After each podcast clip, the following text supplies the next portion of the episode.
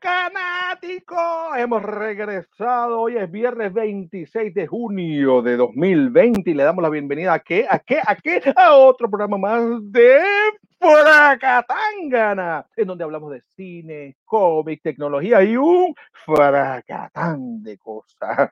Mira, te habla Carlos Alberto López y estamos transmitiendo en vivo Sí, sí, todavía no. Cuando me muera, lo hago en zombie. Este, pero desde nuestras casitas a todo planeta, a través de Facebook y también de YouTube y simultáneamente. O sea que esto no es un refrito que usted está viendo en YouTube, esto es en vivo, de verdad, de verdura.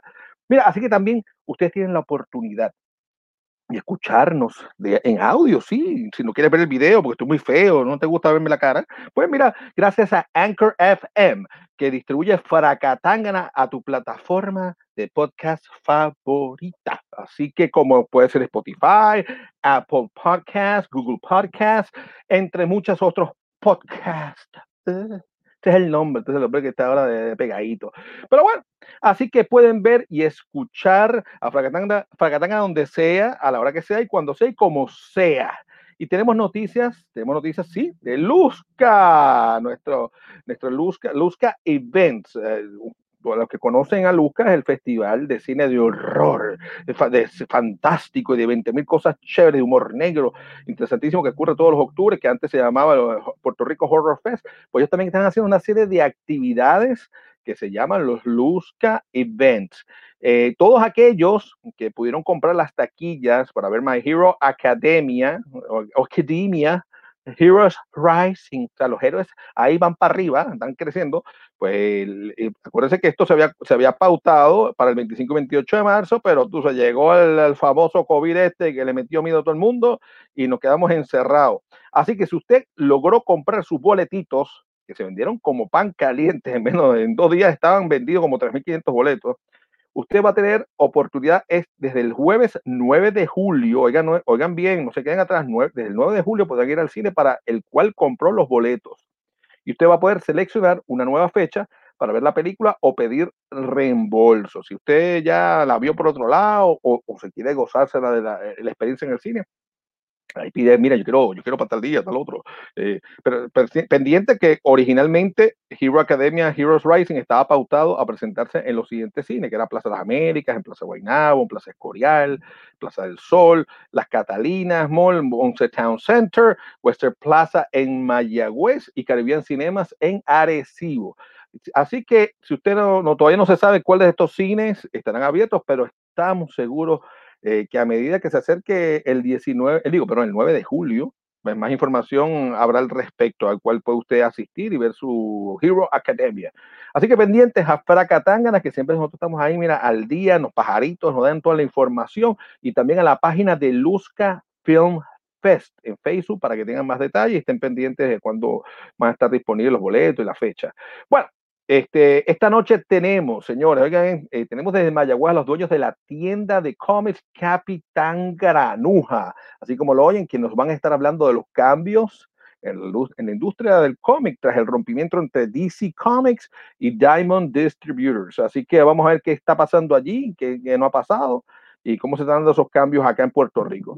También tenemos a Manuel Pagán Colón que nos trae su lista, oigan esto, la lista de las 10 películas que llegan a HBO Max a partir de julio, así para que estén pendientes, no se las pierdan, no digan que, ay, yo no sabía. Eh, además vamos a conocer al cantante y artista Farao, quien está lanzando su primer disco, así que no se lo pueden perder hoy. También la serie de Cobra Kai, ahí está los chicos, mira, mira, mira, mira el macho. ¡Uy! ¡Ay, coche, coche, coche! ¡Coche, coche, coche! ¡Coche, coche, coche! coche, coche. No, no se ríe, ya que se desoteta. Pues Cobra Kai, que antes estaba en YouTube Red, ya tiene nuevo servicio de streaming. ¿Y cuál será? Ah, ah, ah, ya yo te lo voy a contar ahorita tu ratito, no te apures. Estos fracanáticos están de carajo. Oye, y nuestros pajaritos han descubierto la hija de un importantísimo cineasta. Oiga, no es cualquier cineasta, no es un cineplasta, es un cineasta de verdad. Pues mira, la hija, la hija se metió ¿qué? A ser, a ser actriz de películas porno. Oye, porno. ¿De quién estamos hablando? No, no estamos hablando de Transform, estamos hablando de otro. Este, así que no te desconectes ni para el carajo de este programa, porque hoy vamos a, porque vamos a echar un polvito y no es del Sahara. Así que porque Fracatangana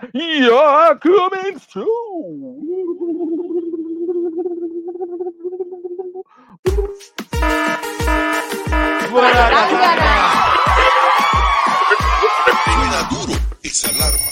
Llegó la hora de Fracatangana. No lo dejes pa' mañana. Entérate hoy de lo que pasa. Con Rafa Serra y Carlos Alberto ha llegado el momento de cómics y cine, los expertos, ellos cuentan los sucesos. Abundando en el tema, un elenco de primera. Emanuel por aquí llega con lo que a ti te interesa. Suena duro esa alarma. Llegó la hora de Fracatangana. No lo dejes pa' mañana. Entérate hoy de lo que pasa. Fracatangana.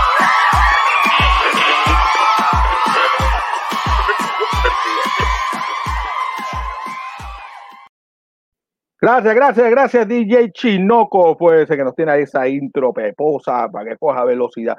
Bueno, hace un ratito atrás, hace unos mm, semanitas atrás, este, bueno, más, sería como hace un mes más o menos, comentamos en Fracatangana que la serie Cobra Kai, la que tengo aquí atrás, eh, rompió su relación con la plataforma de YouTube Red y está buscando una plataforma eh, de streaming. Para los que no saben, Cobra Kai es una secuela de las películas de Karate Kid. No, no es el de que cágate aquí, es Karate Kid. Así cuando éramos chiquitos decíamos cágate aquí. Eh, protagonizado por Ralph Macho, y no es un macho, es macho, eh, de la década de los 1980. La serie cuya primera temporada se estrenó en mayo del 2018 ocurre 34 años después de la primera película de, de Karate Kid. Esta que fue protagonizada por Ralph Macho, lo ven ahí al frente, ya, claro, está ya con sus añitos allí, y, y, me, y, me, apesta que tiene unas cirujitas plásticas, está como medio rarito él, está como medio estiradito. Este, en el papel de Daniel LaRusso y William Sapka en el papel de Johnny Lawrence, que era el rubio, el rubio maluco que estaba con el grupo de Cobra Kai.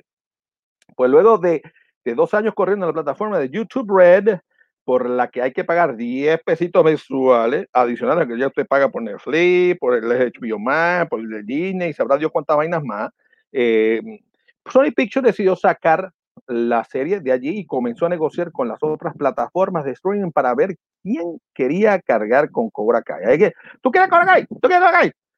Lo que pasa es que todo el mundo quiere cobrar acá y no allá. Pero bueno, pues este lunes 22 uh, de, de, julio, de junio, junio con INI, se anunció oficialmente que Cobra Kai, nada más y nada menos, fue adoptada por Netflix, la, la plataforma que nadie tiene. la que salvó a medio mundo de, estrangular a la esposa, al hijo y al vecino eh, mientras estuvo el COVID encerrado en su casa. Mira, como parte del acuerdo, Netflix va a presentar las primeras dos temporadas para que usted, tú sabes, se ponga, se, se, se, porque si no la vio, para que la vea, tú sabes. Y luego traerá la tercera temporada.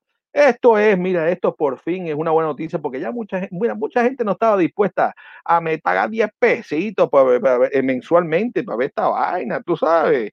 Eh, además, en Puerto Rico el servicio, lamentablemente, RedTube, de, este, eh, RedTube, ay, ya estoy loco, YouTube Red, eh, no está disponible. Así que usted se queda con las ganas, haga truco con, lo, con, el, con el IP address de la computadora, pues bueno pues en Netflix Cobra Kai llegará al público más amplio. Eso es así. La mayoría de la gente en el mundo tiene, la, tiene el, el chavo Netflix este, se están hartando de chavo y produciendo como loco.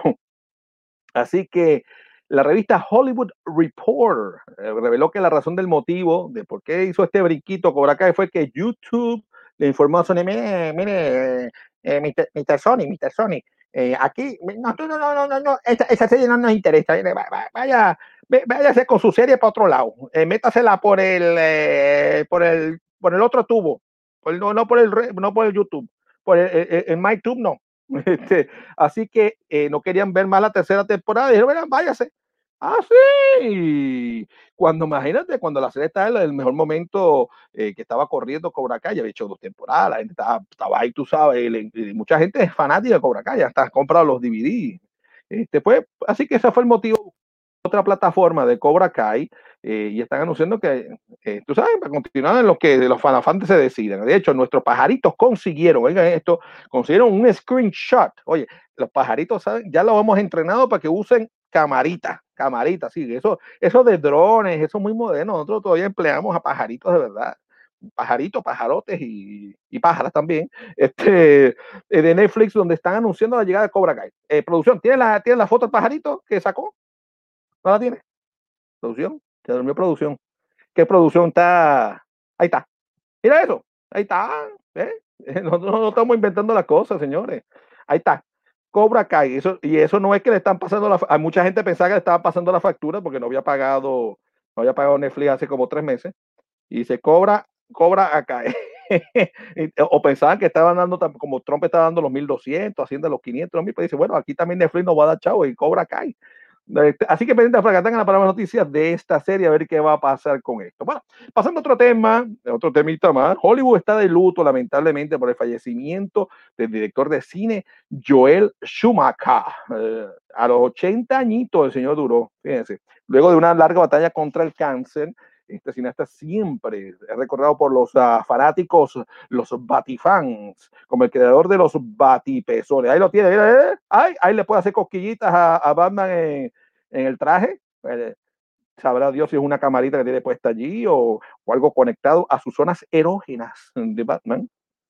Este, Batman también, eh, lo que faltó fue el ombliguito, ¿no? Para que, para que diga que entonces Batman no es extraterrestre. Eh, eh, Joel Schumacher fue el director de las películas de Batman Forever del 1995 y Batman y Robin del 97. La primera fue protagonizada por Val Kilmer, la segunda por George Clooney en el papel de Batman y Chris O'Donnell en el papel de Robin.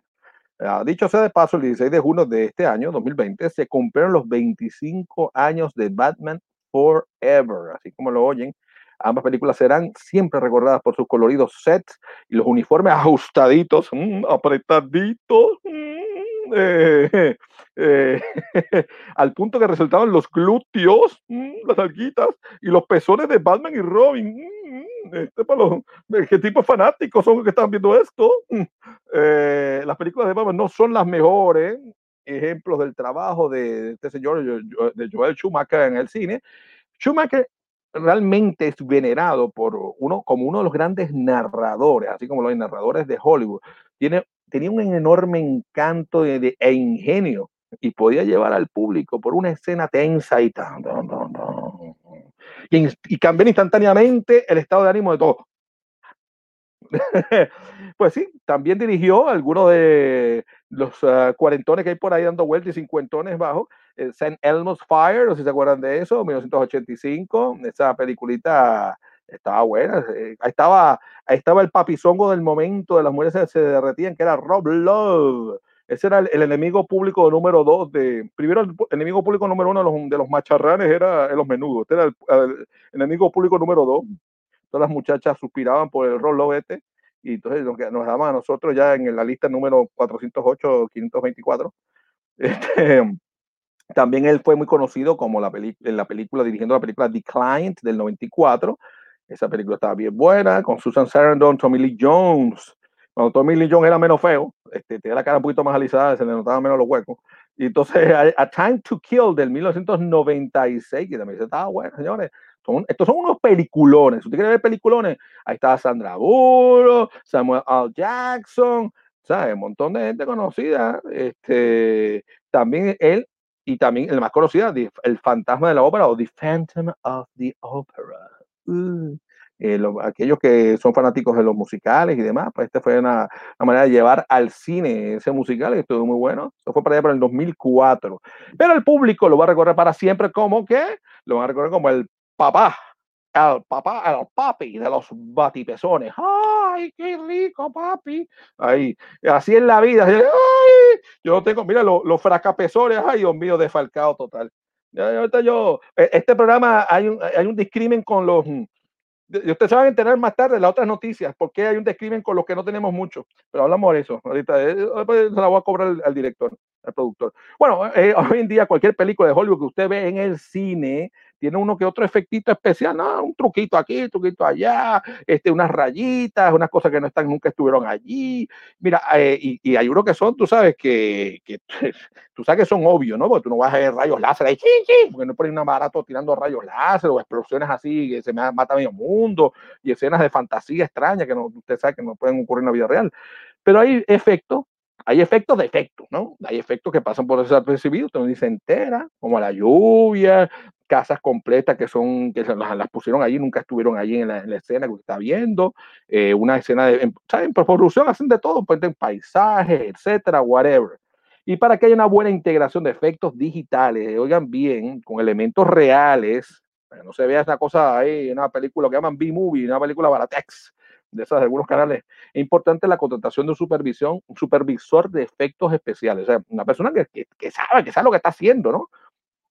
Nosotros aquí en Fracatangana, que siempre estamos poniendo todos ustedes al día para que conozcan a los boricuas que están haciendo cosas en el mundo, tuvimos a Víctor Rivas, este muchacho quien ha trabajado como artista de efectos digitales para películas como Captain America y Maleficent, pues sabe, él, sabe, él sí sabe eh, de esto. Pues hoy le vamos a presentar un videito que él nos ha preparado eh, por el mismo Víctor Rivas, en el que explica mejor la importancia de tener un supervisor de efectos digitales al momento de filmar una escena.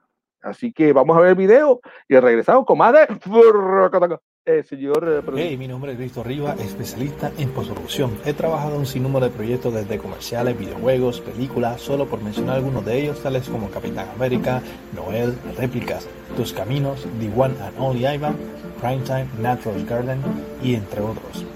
Les quiero presentar de forma breve y directa el por qué es tan importante en utilizar lo que llamamos el Chrome, el Grayball, el Color Chart y el Grid para la distorsión de fotograma y haya una mejor integración del 3D con el lente real de cámara. Si podemos mirar con detenimiento, podremos ver cómo la sombra e iluminación reaccionan. La misma nos ayudará a aplicar el mismo tratamiento al hacer composición de 3D y efectos visuales.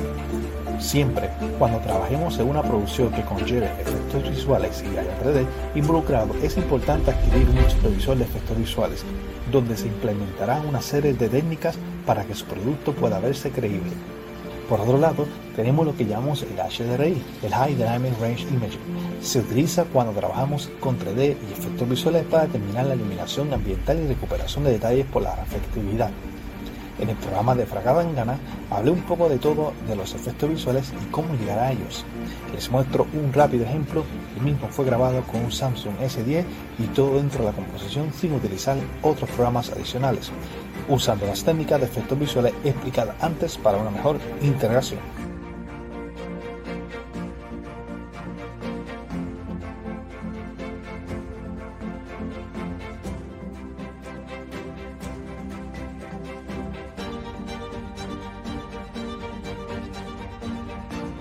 Presento mi página website donde encontrarás un poco de mí y además una sección de las herramientas que he estado creando gratuitamente para los artistas. Gracias y hasta pronto.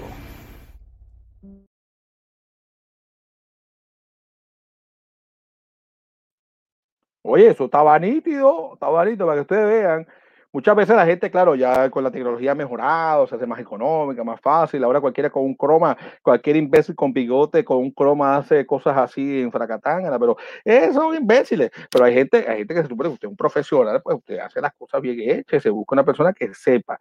Y ahí ustedes vieron cómo, cómo se puede hacer trucos y no trucos, pero hay que saber, señores. Ahora vamos a ver si a los cineastas locales por fin le, pierden los miedos a los efectos um, digitales y comienzan a usarlos en sus películas, ¿no? Que bastante están aquí y aquí han, han sido un poquito así, eh, digamos, eh, tímidos en hacer películas de ciencia ficción, que es donde usualmente usted usa más eso, o películas de acción, pero siempre hay dos o tres productores en Puerto Rico y directores que se han atrevido a hacer, a hacer lo, lo que hay que hacer, señores. Eh, en, este, en este mundo. Eh, no me está, tengo, tengo abandonado aquí la gente. Sal, saludos a Tulio Pietra, que siempre es el faracanático número uno, que siempre está pendiente de nosotros aquí. Eh, pero bueno, bueno, amigos fanáticos, el pasado 5 de junio de eh, DC Comics sacudió la industria de cómics completita, señora, al anunciar que Diamond Distributors afuera. Ya no distribuirá más sus productos. Así como lo oyen. Esto sin lugar a dudas tendrá repercusiones a las ventas de cómics, al de tal. Y para hablarnos de todo esto, tenemos con nosotros nada más y nada menos desde directo, desde Mayagüez, en vivo, por el gran satélite internet de cable por debajo de la tierra, a Gilberto López de la tienda Capitán Granuja en Mayagüez. ¡Eh! Tenemos la magia, la magia de internet. Antes, antes, de hacer- antes para hacer esto en vivo así era había que buscar un satélite que disparara la sonda para el cielo y 2800 aparatos y imagínate. Pero ya estamos aquí gracias a la tecnología más cerca que, que lejos. Bienvenidos a Pracatángana. Gracias, de verdad que sí. Gracias, gracias. Oye, este, me, me place tenerlos ustedes por aquí. Y la gente piensa que solamente hay una tienda de cómics en Puerto Rico y que el resto de la isla no hay una tienda de cómics. ¿Dónde están ustedes en Mayagüez? Eso es, tú sabes, Mayagüez, Texas, al lado del colegio. En, en- en el colegio de Mayagüez, si tú llegas a Mayagüez, Ah, ok. al colegio de Mayagüez, todo el mundo sabe llegar ahí. Una vez tienes el colegio de Mayagüez, Ah, ahí. tú vas a ver, mira, ahí está, esa, Ahí ahí está. Esa es la silla granuja, para los que nunca han visto la, la, la tienda. Pero estamos en Mayagüez, Texas, en la marginal, entre Antoninos Pizza y la veterinaria, a la orden. Este, deja no que- pagado. Oye, Capitán Granuja no era el personaje este de que había de Hanna Barbera, que era con la con Ese el es Capitán. Cavernícola. Ah, cavernícola. Este es Granuja. Sí. ¿Y, dónde surgió el nombre? ¿No? Eh, Ah. ¿Es de un cómico? Cuando, no, no, lo que pasa es que cuando yo era chiquito, yo estaba montado con mi abuelo y estábamos en un cruce en, en Mayagüez, en el famoso cruce de Denny. Y Ah, la ok. cuestión es que mi abuelo tenía la luz verde y él, pues, él tenía derecho al paso y un cajo lo cortó. Ajá. Y, y- y- por poco no choca. La cuestión es que mi abuelo se molestó bien brutal, sacó el puño por el cristal del cajo y le gritó ¡Granuja! Y la cuestión es que, que no sé, es que yo era, yo era bien niño cuando eso pasó. Y No, no, y, se, y se nota que tu abuela era bien decente. Sí, mi abuelo sí, mi abuelo era bien para hablar, bien brutal. Y, y Pero, la pero Granuja está decente. Él era español, porque eso es como muy españoleto, ¿no? Granuja, ay bien, yo no sé, fíjate, yo no sé, yo sé que Granuja es un imbécil, desgraciado. Ajá. sí, Ya. Gra- Bueno, Gra- cabrón, cabrón, cabrón, cabrón, es una manera más decente. o, o títeres, Gra- Granuja sería más como que títeres. Y la es que se, se me quedó, se me quedó, este, aparte de que la palabra granuja a mí me da gracia, bien brutal.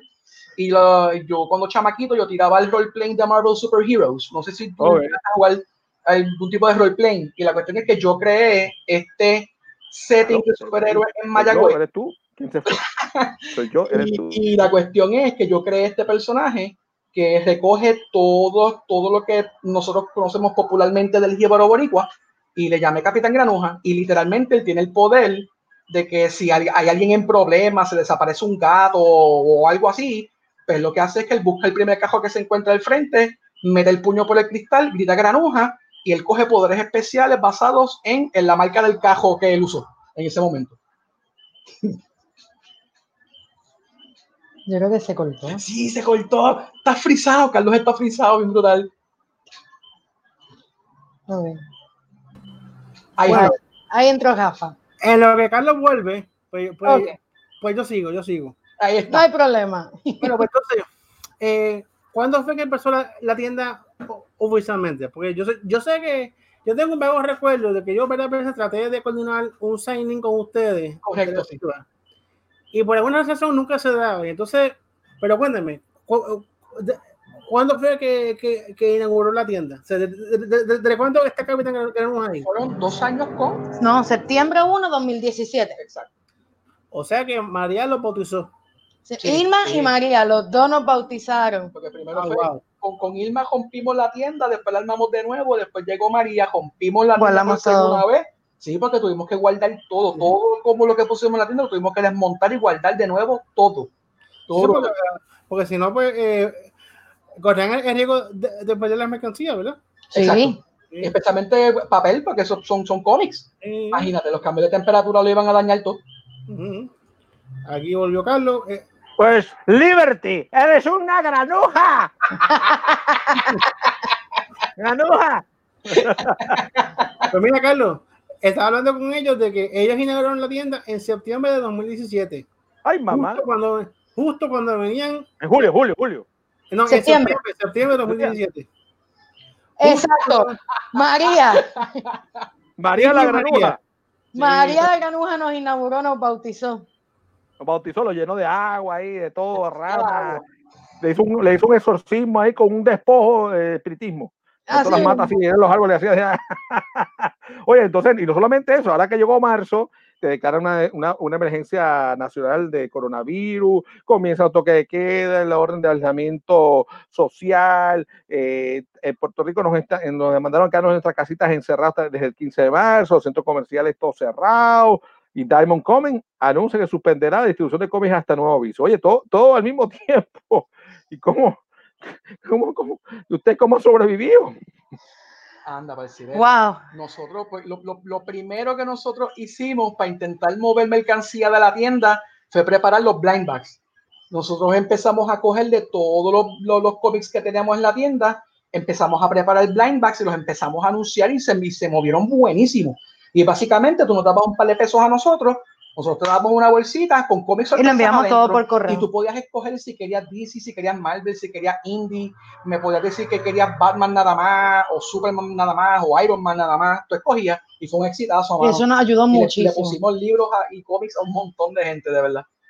¿Ve? Ese es un muy, muy, buen ejemplo, qué chévere, de, de cómo usted se tiene que reinventar y ustedes no se quedaron ahí, ay, está sellado, no puedo vender, ay, no viene nadie, ¿no? Ustedes rápido buscaron la vuelta y Sí. metieron mano y buscaron, y, y quizás, quizás aunque volvieron las tiendas a abrir, quizás todavía la gente siga pidiendo los, los blind bags, eso, ¿no? Sí, sí. bags. Sí, sí. sí, lo tenemos to go. No, y lo chévere es que con todos esos muchachos mu- tumbando la casa, encerrados, y, y- y es increíble. Ah, Una vez yo quise buscarle una serie de cómics para que mi hija le fuera cogiendo poco a poco el gustito a la lectura. Y muchas veces la gente, eh, digamos, dice, ay, no, eso no es bueno para los muchachos, pero ¿cómo que no? Si de una manera tú, si un muchacho que nunca ha leído nada, tú no lo puedes zumbar directo a leer una novela, porque le va a parecer especialmente aburridísima. Y tú tienes que, es como todo, o sea, tú, tú, tú no puedes salir de gatear en el piso a correr un, un maratón ahí, o la- la- lo- unas 100 millas corriendo, porque tú necesitas ir poco a poco desarrollando la- las destrezas de lectura y el amor a, a la lectura.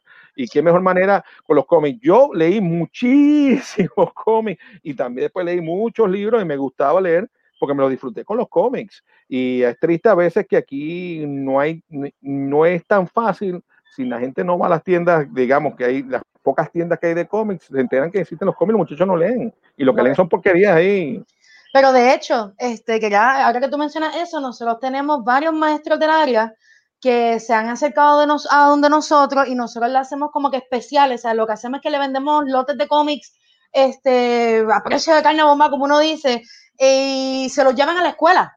Y lo bueno es que bien. entonces le asignan a los estudiantes, pues decimos de tercer grado, cuarto grado, le regalan el cómic, entonces le asignan que tiene que verse el cómic y dar un reporte, un hour report o algo así del cómic y lo vemos como están utilizando los cómics dentro de las escuelas. O sea que cualquier maestro aprovecho, o sea, que, que quieran participar de algún tipo de proyecto, tenemos cómics más, buscamos cómics que siempre sean age appropriate Yes. y de verdad que es una, como dijiste, una excelente forma. De hecho, hace como dos días nos visitó un papá, la nena tenía seis años. Ay, eso estuvo brutal. Y sí, la sí. nena lee, pero lee libritos normales. Y él fue con ella y se compraron varios graphic Sí, pero- novels pero- porque ella Fue, fue, fue la calma con la cual el papá bregó con la nena. Y la expuso a todo Tú sabes, y tú la nena tú bien tenías- tú te- emocionada. Tú, tenías que ver al papá interaccionando con su hija en la tienda de cómics, mano. Fue un, fue un- fue un momento brutal, de verdad que sí. Que- es, que si te, es que si te pones a ver realmente, y volvemos, y volvemos a lo mismo, a veces, a veces pierdes de perspectiva, y, y- es triste que sea el mismo maestro que pierda la perspectiva de la, de, digamos, de cuáles son las razones de enseñar, ¿no? Si, si la lectura está hecha, no solamente para que aprendan, primero, claro, lo básico, aprenda a leer A, B, C, porque se lee. Segundo, si tú estás creando lo que es las destrezas de comprensión de lectura, lo que llaman listening and, uh, reading and comprehension, en Ujú. inglés, pues tú, tú puedes empezar de una cosa bien sencilla, porque eh, lo- el- así de sencillito que puede ser un cómic, tú vas a desarrollar, lo que si tú quieres desarrollar la destreza de comprensión, no necesita que sea Shakespeare ni, ni Bolaño, tú necesitas es que el nene lea, entienda lo que lee y el contexto y pueda, y pueda entonces crear esas cosas del resumen, que entendió, que no entendió, y, pero pero volvemos a lo mismo, a veces se, se enfrascan en la parte muy académica, lo que dice el Exacto. Departamento de Educación, lo que dice el, el psicólogo ese Freud, el otro, y, y, y- y- va por la tangente. Oye, ¿cómo, cómo ha sido la dinámica esta ahora de las tiendas de cómics con Diamond? Porque ya Diamond no, no está distribuyendo, ¿o, sí? ¿O cómo era antes y cómo está la cosa ahora? ya, ya- ya volvió, Diamond, Diamond ya volvió. El, el, el revolú como tal fue la reacción de DC Comics ante Diamond cesar distribución y cesar los pagos a las compañías, o porque eso es lo importante. La gente, la gente habla de que Diamond dejó de distribuir cómics, pero Diamond dejó de pagarle A la compañía. a las compañías. Y ahí fue que DC, pues sea que sea el plan que DC tenía, pues aprovecharon y se tiraron del barco. Pero se tiraron del barco ya con dos distribuidoras montadas. Ay, mamá. Sí. Y lo más cómico de todo es que nosotros, o sea, Diamond como compañía y nosotros como tienda nos enteramos de la ruptura definitiva por las noticias. por las noticias. O sea, no, no nos dieron un comunicado antes. Qué bien, qué cosa. Y déjame decirte, sie- siempre ha habido, y, y- y no solamente de cómics, aquí en Puerto Rico las distribuidoras siempre han tenido esa mala fama y esos problemas de, de pagarle a su a, digamos, a la persona que le suple la, la mercancía, ¿no? Sea el artista, sea otra una casa de editorial. Y, y aquí había una, una grande que no sé si todavía sigue por allí, que distribuía discos, y CD, y DVD, y esa gente, la única manera que te pagaba era si los demandaba. Los demandaba y salía, salía el pago. Si no demandaba, te quedabas esperando los chavos. Sí. Y lamentablemente, cuando estaba la difunta Borders en Plaza de las Américas, eh, mi socio y yo, eh, Ángel Janet, tuvimos la, tuvimos un, la oportun- teníamos, tu- teníamos un producto que era un DVD, que era como, como so- eh, yo no soy chef, era un producto de, como para que tú aprendas a cocinar, a hacer eh, bizcocho y demás, eh, con gustito puertorriqueño, pero for dummies, vamos a ponerlo así. Es una versión boricua. Y para este, podía venir Dick Chopra a Borders y ahí tenían un tranque de que si tú no venías, con, si no venían los productos de un distribuidor y un distribuidor XYZ, que es peor todavía, pues entonces tú no entrabas a la tienda a vender nada. Yo digo, pero ¿qué, qué relajo es este? Tú sabes, tú te, tú te dedicas eh, a hacer el negocio de distribuidores o tú, o tú vendes libros y productos. Pues, eh, pues tuvimos que, lamentablemente, usar esa vía de ese distribuidor. Ese distribuidor nos pagó parte sí, parte no. Sabrá Dios si vendió o no vendió. Toda la cuenta es, bien complicado. Y, y, y, y, y decirte, lo que hacen cómics aquí en Puerto Rico son bien valientes.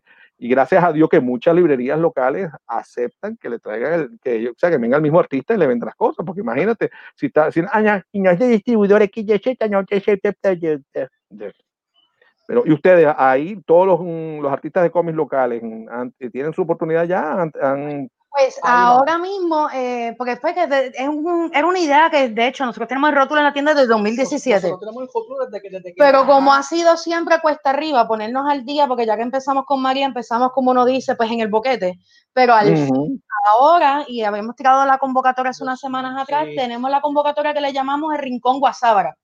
Queremos Ah, entonces que llegue a todos los artistas locales, no solo cómics, artistas que hagan afiches, que tengan pines, ya que no se están moviendo mercancía en las convenciones, porque no hay convenciones, pues queremos ofrecerles un espacio de ventas por consignación, ¿sabes? Ah, Donde perfecto. Sí, ¿no? Y, y Eso, para- eso es un 50-50. Este, si se vende, guisamos los dos. No se vende, pues, pues guisamos los dos, pero. exacto. Y le estamos ofreciendo no solamente pues nosotros encargarnos de la venta de la mercancía, encargarnos del Revolú Hacienda, este, también pues no, o sea, nos hacemos cargo de todo, de la promoción, todo. Nosotros lo presentamos al cliente, nos- va a ser una esquina dedicada para eso, solamente promociones locales. Así que todo el que Es nos una- escuche, que aproveche, que nos escriba a la tienda, que nos envíe, que nosotros email le enviamos toda la información, porque es el momento para ayudar a todo el mundo y nos Ahora tenemos sí. que ayudar a crecer. En medio Ahora de esta sí. crisis, de este boquete, tenemos que reinventarnos y tenemos que crecer juntos. Exacto. Y O sea, al que- fin, que- o sea, que, no, que no tengan miedo a ir para allá, porque muchas veces hay gente que es muy talentosa, pero se le hace difícil hablar o, o venderse ellos mismos cuando saben que y, y el producto es bueno. Y a veces Sí. dicen, ay, no voy para allá porque esa gente me va a ver mal, no saben quién soy yo, y, y si me comen vivo. ¿Usted, Ah, usted no come bien. gente todavía? No, No no, todavía. comemos, no todavía, no estamos a los Aníbal todavía. no. A los Aníbal. No, todo es supermercado de comida.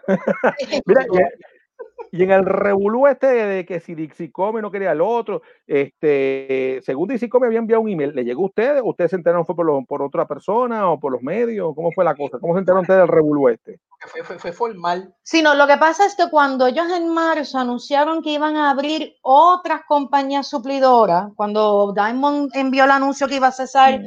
distribución, pues ahí sí hubo un representante de DC que se comunicó con nosotros. Entonces, yo soy la que me encargo usualmente de los emails y esas cosas administrativas, pero lo más cómico, digo cómico en sentido irónico, es que pues yo le contesto como que pues sí, necesitamos su ayuda y le explico que somos de Puerto Rico, que cómo entonces la distribución fluye a Puerto Rico porque es diferente, no es UPS Ground. O sea, nosotros aquí viene por flete, o sea, eso viene para el muelle, del muelle pasa una compañía de delivery de cargo y después lo traen, o sea, no es correo ni UPS. Y el muchacho parece que ni sabía nada de eso, literal. No, Y me dijo, pues nada, yo te contesto ya mismo. Pasaron como siete semanas. Sí. Nunca supimos nada, pero como en las noticias decía que da- eh, DC iba a seguir trabajando con Diamond, lo que pasa es que iba a abrir su suplidor aparte, bueno, no nos preocupamos. Cuando junio 5 empiezan muchos artistas locales, amigos de nosotros, a enviarnos la noticia. Y yo veo la noticia y yo, ¿pero qué es esto? Y cuando me da por verificar el email, a las siete y media de la noche, Diamond Comics es quien envía el email que yo se lo había compartido a producción donde ellos lo dicen que ellos tampoco sabían nada, que ellos estuvieron toda la semana, mira, ahí está, Ahí está. ellos estuvieron toda la semana tratando de comunicarse con DC porque llegaba una fecha límite del contrato, DC le dijo que le iban a dar respuesta viernes 5 y la respuesta fue que se fueron a los medios y después fue que Diamond se enteró por las noticias. Y eso nos pasó a las tiendas también, Eso porque no teníamos con, comunicación directa con DC. Y ahí es que entonces empezamos como locos a movernos porque la logística de cómics es bien complicada. O sea, hay veces que la gente no sabe que nosotros, porque Diamond es bien obsoleto en eso. Exacto. Yo tengo que ordenar los cómics dos meses antes. Imagínate, Exacto. dos meses antes. Dos Sí, meses antes. Eso ya me están diciendo en junio y entonces todo lo que yo ordené de mayo, de abril, ahora mismo es un revolú en la tienda. Hay cosas que Diamond me envió, hay cosas que Diamond me dice, ah, sí, ustedes tienen orden, pero no lo despachamos. Eh, hay cosas que yo ordené y Diamond me dice, ah, no están en, en el sistema, porque como nos han mandado cuatro veces a borrar las órdenes y a volver a hacerlas. Ay, mamá. Sí, no, revolú, ha sido un revolú. y entonces obviamente pues el cliente es quien se ve afectado porque yo puedo bregar con la orden y todo, pero los clientes quieren sus cómics y los cómics son Claro. Y no quiere que le falten cómics. y no quieren que le falten cómics en su serie. Eso ha sido bien cuesta Ay, arriba no. porque um, Diamond dentro de esos cambios no proveyó una infraestructura sólida para ayudar a las pequeñas tiendas. Porque obviamente Pero- Midtown Comics, pues sí, porque son ellos los distribuidores. Ajá. Exacto. Pero también hay otra, hay otra, ok, hasta- pero ahora están bregando con tres distribuidoras, con dos, ¿cómo es la cosa? Porque Ok, creo que eh, ellos, ellos abrieron varias distribuidoras, pero entonces dentro de esas tú escoges. Y nosotros, pues Ah, yo ok. hice research y UCS, que básicamente es Midtown Comics, pero como compañía de distribución. Y UCS, pues tiene el portal más user friendly, estaban más informados de Puerto Rico. Esa, esa, esa es la que nos tocaría, porque lo que pasa es que eh, eh, DC cogió a Estados Unidos Y lo dividió. y lo dividió en dos zonas. Ah, ok. La zona oeste y zona este. Zona este le corresponde a UCS, que es Miles, Y Lunar. que, que es Miles High Lunar. Y entonces la costa oeste, que es US, U- US UCB something. Otro nombre. Pues, este, pues, a nosotros nos toca UCS porque estamos acá en. en O Lunar, pero o Lunar. Pero Lunar es otra distribución el- nueva. sí, pero el, el portal de UCS está, está, está, está- es bien user friendly, tengo que decirte, pero Ah, ok. como, Pero- como quiera, hay órdenes desaparecidas, órdenes. Ah, sí. Una situación que es difícil me- en medio de una pandemia, pues se, se, se ha acabado. Exacto. Pero Ay, no es nada que no podamos trabajar. No es nada que no podamos trabajar, pero definitivamente afecta pues al tipo de negocio como nosotros, que somos tiendas de cómics pequeñas, que te- pues tenemos un buen público nutrido, pero ¿sabes? nosotros no, no vendemos miles de cómics a la semana Nosotros como no tiendas gigantes. Midtown. Exacto, no somos Midtown Comics. Pero gracias a Dios, la gente, la gran mayoría de los clientes han tenido una paciencia increíble Se con nosotros. Y de verdad que gracias de verdad a todo el mundo que, que- que ha entendido lo que ha pasado con lo de DC. De verdad. Yo iba a preguntar, ¿cómo, es el, cuál es el comportamiento de, digamos, de los fanáticos del cómic allá en Mayagüez o en general de Puerto Rico? Hay, eh, hay gente hardcore que va ahí todos los días y quiero mi cómic, ¿dónde está? O, o Sí. eh, o son, y están ahí, ahí dale que dale, o, o en general la gente como, No, bueno, si hay, no hay. pues. Hay- No. es que, es que, lo- es, De que todo. es, es que hay, hay, hay de todo en realidad. Pero, pero los alcohol, los, los, los, los alcoholosos están todavía. Estamos, estamos. Y de diferentes edades, porque tenemos sí. desde los 18 hasta los 60 y pico. Yo tengo, yo tengo alcohol que van a la tienda y empiezan a verme de Tonkin y yo como que, ¡Ah! anda, decirte. Y también llega los otros días de un cincuentón y yo estaba chismeando con el de Archie. ¿Tú me entiendes? Imagínate, Archie, sus pero- amigos, con sí, eh, Trombolo. es un don que tiene una colección de Archie que tú, bueno, yo, yo me quedé estúpido como yo vi la foto, en verdad. Pero ah, y la, la tertulia es lo más interesante. Cuando está la gente hardcore en la tienda, se forma la tertulia de cuál es el mejor del escritor, de que si lo que le hicieron esto a Flash, le hicieron esto a Iron Man. Es bien interesante, de verdad. Qué. Mira, entonces, ya los que, los que están buscando mercancía de DC Comics, o sea, la- los cómics, ¿y cuándo llega? ¿Ya llegaron? ¿Van a llegar? ¿Cómo es la cosa? Pues han llegado, han llegado. Desde que empecé reanudó distribución, que fue para el 26 de mayo, han llegado. Lo que pasa es que hay ciertos issues que simplemente Diamond dijo, "Pues, no te los despacho. Dijeron que no, punto. Y ahora de hay que bregar con la otra suplidor, que de hecho, ese es mi sábado mañana, bregar con el otro suplidor para todo eso que Diamond se quedó corto, buscarlo porque yo no voy a dejar, como yo digo, mis pollitos, porque mis clientes son mis pollitos, yo no los queremos dejar sin, sin, sin sus cómics, porque de nuevo son fans. Entonces lo hacen en un momento donde DC tiene esta popularidad, que está lo de Batman 92, Punchline, donde está Death Metal, eh, o sea, todos estos títulos que todo el mundo, hasta fanáticos más casuales, por decir así, o sea, que no sean hardcore fans de cómics, saben lo que es el Death Metal, la serie que viene Sí. y quieren coleccionar. Y ellos pues nos hacen Sí. ese cambio en el último minuto. qué chévere. Oye, pero qué bueno que todavía hay gente que le gusta, que sigue, sigue buscando cómics, eh, que son fanáticos de- y coleccionan. Hay gente hasta de San Juan a buscar cómics, créeme que sí. Pues mira, ya, ya en el chat hubo uno que dice, con gusto va a Mayagüez a buscar, a buscar sus cómics. Sí, Así sí, y que él, tienen un nuevo cliente. Él lo hace, él baja cada dos, tres semanas a buscar su Transformer, su Firefly y su Star Trek. Ay, también hacemos envío, que eso es lo bueno. O sea, yo tengo muchos clientes de Bayamón, de Juanadías, de Ay Bonito, Sí. diferentes pueblos que nos escriben y nosotros le hacemos envío y todo chévere. Hasta ahora Con nos vamos a cariño, ten- eh, con cariñito. Eh, Eso es bueno, eso es bueno. Tengo una Diga, pregunta. jefe. Tengo una pregunta. El hecho de que ustedes están frente al colegio de Mayagüez, eh, ¿ustedes tienen clientes de toda la isla o tienen clientes solamente de Mayagüez? No, no, de, de toda la Toda la Toda la isla. isla. O sea que, o sea que lo- el estudiante de San Juan que va a Mayagüez a estudiar, pues va a donde ustedes a comprar. Sí, pero no solamente estudiantes, o sea, tenemos De personas de, por ejemplo, tengo clientes que pues me dicen, mira, me escriben, este es mi pool, quiero todo lo que salga de Joker War, quiero que todo salga de Death Metal, y cuando me dan la dirección, de repente yo en cuenta, pues son de Bayamón, o son de Guaynabo, o son de Cagua, y pues yo, yo- o sea, lo que le hacemos es que mientras van llegando, yo solo puedo en tienda, me los van pagando por Techo Móvil, PayPal, qué sé yo qué, y ya cuando tienen suficiente, lo enviamos una cajita. De hecho, ahí hubo, hubo un estudiante que fue cliente de nosotros mientras él estudiaba. Él se graduó y eh, de hecho él está en el chat. ahora Arnaldo. Arnaldo. Arnaldo, saludo Arnaldo. Y él vive en San Juan y cada dos, tres semanas, sagradamente él baja a buscar de nuevo su Transformer, su Firefly y eh, Star Trek. Y Power Rangers. y Power Rangers que lo tienen en el pool, exacto. Hay que. Oye, pregunte, ¿cu- cu- ¿cuántas amistades ustedes han creado eh, con la, con, ¿sabes? vendiendo en la tienda? Ay, que antes no tenían, gente nueva que, que han descubierto, que se han hecho amigos ustedes. Hemos creado una familia, diría yo. Ave María, Dios mío, por eso es que yo me casé con ella, brother. Por eso yo iba a decir lo mismo, yo iba a decir lo mismo. Es Yo una iba- yo iba- familia. Yo, lo que te iba a decir era que lo que ha crecido en realidad es, es familia.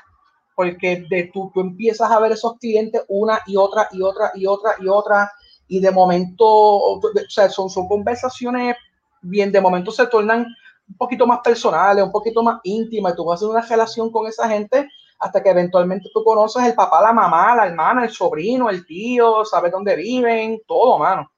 Compartimos juntos en Es holidays. tremendo. es Y, y tremendo. hasta personas que entran, han entrado por primera vez nos han comentado que, que no somos la tienda más grande, no somos la tienda más variada, estamos creciendo todavía, pero siempre nos dicen que para ellos, o sea, desde la primera vez que entraron, se sienten como en casa. Y esa ha sido nuestra filosofía desde día uno. Eso Es que más, en el plan de hacer. negocio, cuando fuimos a pedir chavos prestados para abrir la tienda, eso es lo que decía, o sea, queríamos ser ese segundo hogar, que más que una tienda, si tú querías ir a hablar con gente geek como tú, y temas, y vacilar, y despreocuparte de, de las cosas que están pasando en el mundo, nosotros queremos proveer ese espacio, porque cuando éramos más chamaquitos, y todavía el día de hoy nos hacía falta ese espacio. Sí, sí. Y eso pues- space, Ajá.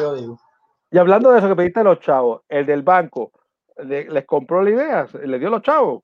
Sí. Pues fíjate, ahí tenemos que mencionar, propuesta. fue una buena propuesta y tenemos que mencionar que, pues, viste, sin política, ugh, pero eh, recibimos mucha ayuda de los programas de microempresas de los municipios, especialmente pues el municipio de Mayagüez, bueno. el programa de micro, bueno. microempresas nos, nos adoptó desde que teníamos el concepto, tomamos los cursos, las capacitaciones, nos enseñaron muchísimo, porque uno piensa una cosa y después te das cuenta que los negocios son otras. Pero, y ninguno de los dos teníamos experiencia en negocio per se. Yo había tenido un negocio de comida con mi familia, pero no es lo mismo. Y de verdad que eh, para esos casos el gobierno fue bueno, Sí. en ese caso, Para, para ese caso. y nos ayudó muchísimo, muchísimo, y nos ayudaron, nos conectaron con opciones de financiamiento y todo, y de verdad que sin ellos no lo hubiéramos hecho. De verdad Bueno, que ya Oigan, orejita, municipios por ahí, usted quiere cobrar mucho patente y, y que haya mucho IBU, pero si usted no ayuda a que, a que los negocios crezcan o, a- o a- aparezcan negocios nuevos, pues usted no va a cobrar. Usted tiene que ayudar para, mira, para que eh, el retorno.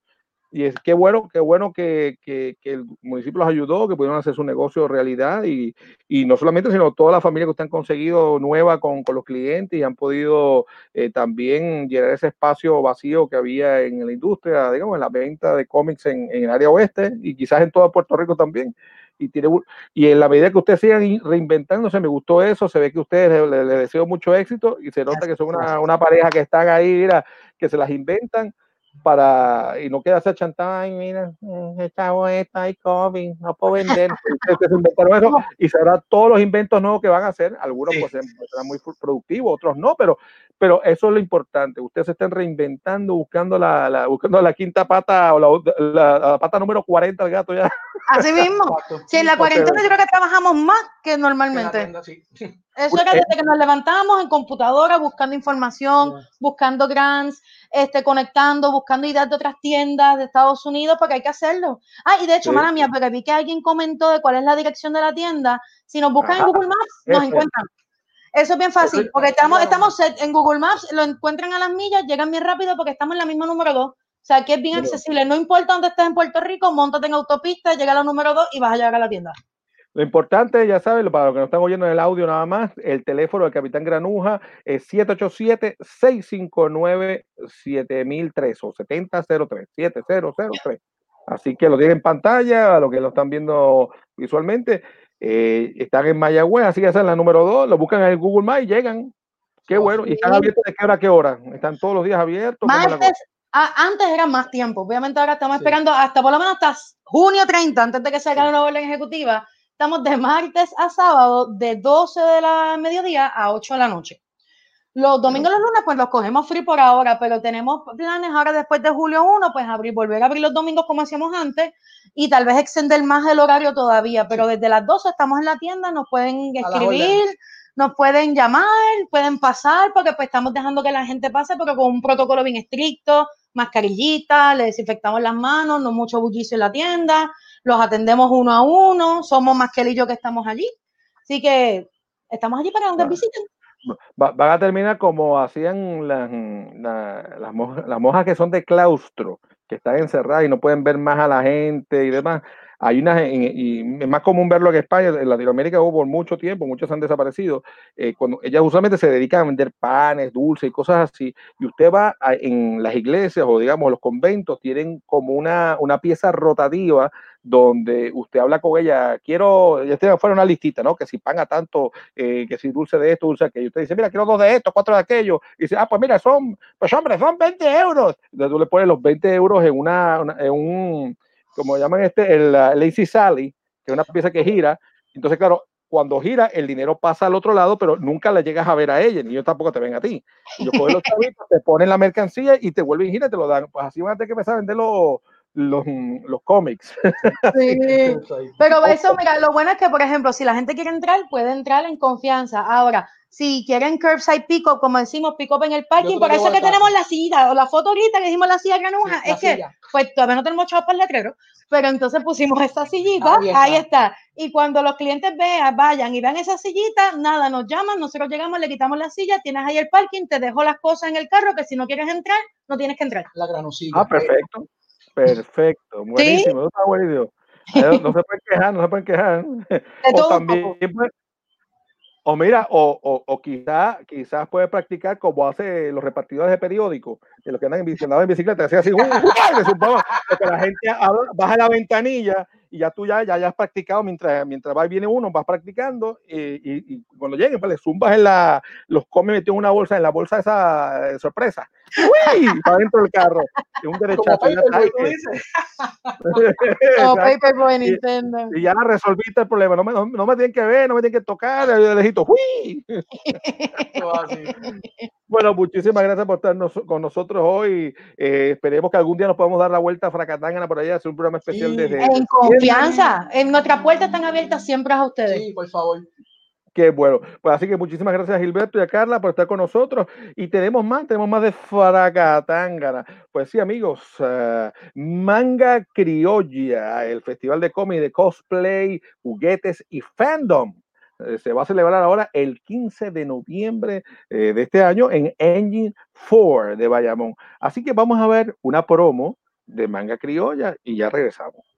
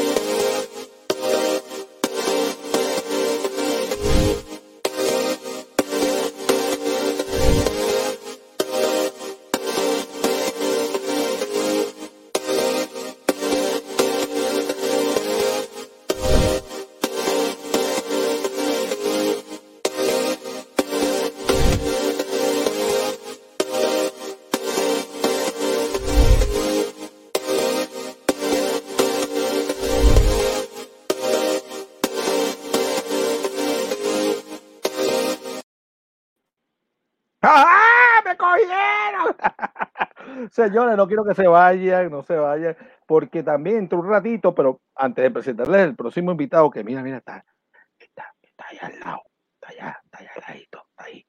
Pues mire, eh, sepan ustedes que ya por ahí no, ya viene, porque tú sabes que los- la gente los, los fracanáticos son unos desesperados. Por ahí viene Manuel Pagán con su lista de 10 películas que llegan a HBO Max en junio y también van a conocer al poderoso director de cine muy reconocido americano que su hija se lanzó al mundo del porno. porno. Yo también estoy, eh, estoy así, mire, yo también estoy bello por el porno, sí, por no comer sano y no por no hacer ejercicio, estoy así gordito. Pero, pero, primero vamos a, pero primero vamos a conocer al cantante y arpista. Sí, oyeron bien, arpista, no es arpía, ni, No. eh, este, ni tampoco es arepita, eh, está es artista, ar- ar- artista, que también es artista, pero es artista, que toca la ar, el arpa. Ah, este, está lanzando su primer disco llamado Nocturno. ¿Cómo tú estás? Bienvenido con nosotros. Damos la- Farao, Farao, Farao, ¿cómo estás? Saludos, estoy muy bien, gracias a Dios, gracias por la oportunidad. Pero mira, antes que arranque, ¿de dónde, salió, ¿de dónde tú eres, Frao? Tocando el arpa. Mucha gente va a decir, será venezolano, que toca el arma llanera ahí. Pues eso es muy, Wow, todo el mundo muy- me pregunta lo mismo. ¿no sabes? ¿Viste? Me ven por ahí y me dicen, oye, ¿de qué país es que tú eres? Pues sabes que soy puertorriqueño, soy original de San Sebastián y actualmente pues vivo en Atorrey, pero nativo de aquí, ¿verdad? Alguien de, de campo, que, que sabe un poquito de verduras y de sembrar y tú sabes. Ay, pero si Ah, eres de Atorrey, músico, ¿verdad? para eso van a venir para acá, que esté a Torrey y así hacemos el programa juntos de aquí. Estoy en Atorrey, yo vivo en Atorrey actualmente, así que ahí estoy. Ah, pues mira, ahí estamos. Oye, interesante. ¿Y cómo, cómo te dio a ti por eh, el arpa? Eh, ¿Fue alguno de chiquito, oíste a alguien tocando y te gustó? ¿O, o- o hay artistas en tu familia que, tocan ese instrumento o algún instrumento de cuerda? Cuéntanos un poquito de ti y cómo llegó Pues- ese amor al, al arpa. Pues mira, eh, mi familia es musical, pero me apoyaban más bien, ¿verdad? Como cantante, yo siempre canté toda la vida. Recuerdo haber cantado en cosas de la iglesia, talent show, estar en coro cuando pequeño, ¿verdad? Pero luego el arpa surgió cuando yo eventualmente decidí estudiar eh, música como, ¿verdad? Académicamente, yo soy maestro de música, estando en la universidad, ¿verdad? Este, ya este, estudiando música vi el instrumento del arpa, ¿verdad? Y ahí fue que, ¿verdad? Me enamoré del instrumento y rápido en mi mente pues vino el, el por decirte así, el, el junte, ¿verdad? Yo decía en mi mente, así como hay un guitarrista que canta, un pianista que canta, pues yo vi el arpa y yo dije, wow, pero ¿por qué nadie está usando el arpa? También yo podría tocar y cantar el arpa al mismo tiempo. Pues así fue que, ¿verdad? Que empezó todo este asunto. Ya yo tocaba un poco de guitarra, un poquito de piano, pero no estaba exactamente satisfecho y el arpa es casi el in-between, ¿verdad? Entre esas dos cosas está, entre la guitarra y el piano. Yo creo que el in-between está... el arpa tiene un parecido grande al piano. Internamente el piano tiene algo igual, casi igual, idéntico. Lo que pasa es que son unas, unas piezas que tocan allí, digamos, unas teclas. Correcto, de hecho, empezó primero, el arpa empezó primero y después empezó, después de una evolución del el arpa es el piano. De hecho, cuando tú ves un piano de cola, lo que tiene por dentro, lo que tiene un piano de cola por dentro es el arpa del piano. Lo único que vamos, cuando tú golpeas las teclas del piano, pues hay un martillo que golpea la cuerda, ¿verdad? Y en este caso, pues las cuerdas están expuestas y yo las, ¿verdad? Las voy alando, así como se hace con la guitarra. así que pues surgió todo esto.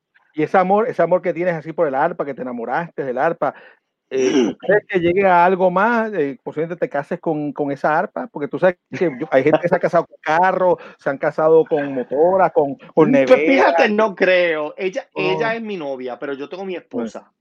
Eso ah, está claro, ella lo sabe. Mi esposa está clara que el arpa es mi novia, el arpa es mi novia y ella es la esposa. Eso está claro. Ah, está bueno, está bueno. Yo imagino esa relación, pues, sí, yo imagino esa relación hay que, hay que tenerla. Sí, dice, mi amor, un vaso de agua, lave la ropa, que te la lave tu novia. oye, oye ¿y, y, cómo era? Eh, porque cargar un arpa no es fácil de, para arriba y para abajo. O sea, tú pues mira, sí. Yo en la universidad había, pues ya había un cuartito, ¿verdad? Que tenían un arpa, pero ya cuando tuve mi arpa, pues tuve también que hacerme mis accesorios. Tengo un carrito que parece como un hand truck de esos de construcción para poder mover este instrumento que pesa aproximadamente 80 libras y mide 6 pies, así que no es tarea fácil. Claro, yo tengo un cover, ¿verdad? Que yo la, la cada vez que voy para... Yo usualmente hago distintas actividades, ¿verdad? Toco en eventos, en boda, aniversario, etc. y pues tengo un cover que la puedo guardar. Y pues claro, necesito una guagua también para poder moverla porque es un instrumento bastante grande. Así que siempre que voy para algún lugar, pregunto, mira, ¿para dónde voy? Considera que es un instrumento grande, que es delicado, yo no puedo entrar en cualquier lugar, así que sí, es complicado. Sí, oye, entonces, ¿sabes? Tu amor empezó en la universidad, ¿estudiaste aquí o estudiaste afuera? Cuéntanos un poquito de... Sí, estudié aquí en el conservatorio, inicialmente estudié en la Escuela Libre de Música de Mayagüez, ¿verdad? En mi especialidad, ¿verdad? Me especialicé como cantante y luego estudié en el Conservatorio de Música, ¿verdad? Estudié mi bachillerato en música y tengo básicamente una concentración menor en arpa y también pues soy, ¿verdad? Tengo estudios pedagógicos, puesto que soy maestro actualmente, ¿verdad? De, de kinder a sexto grado y también soy profesor de universidad. Y bueno, los fines de semana pues siempre tengo mis actividades, ¿verdad? Mis bodas, mis eventos.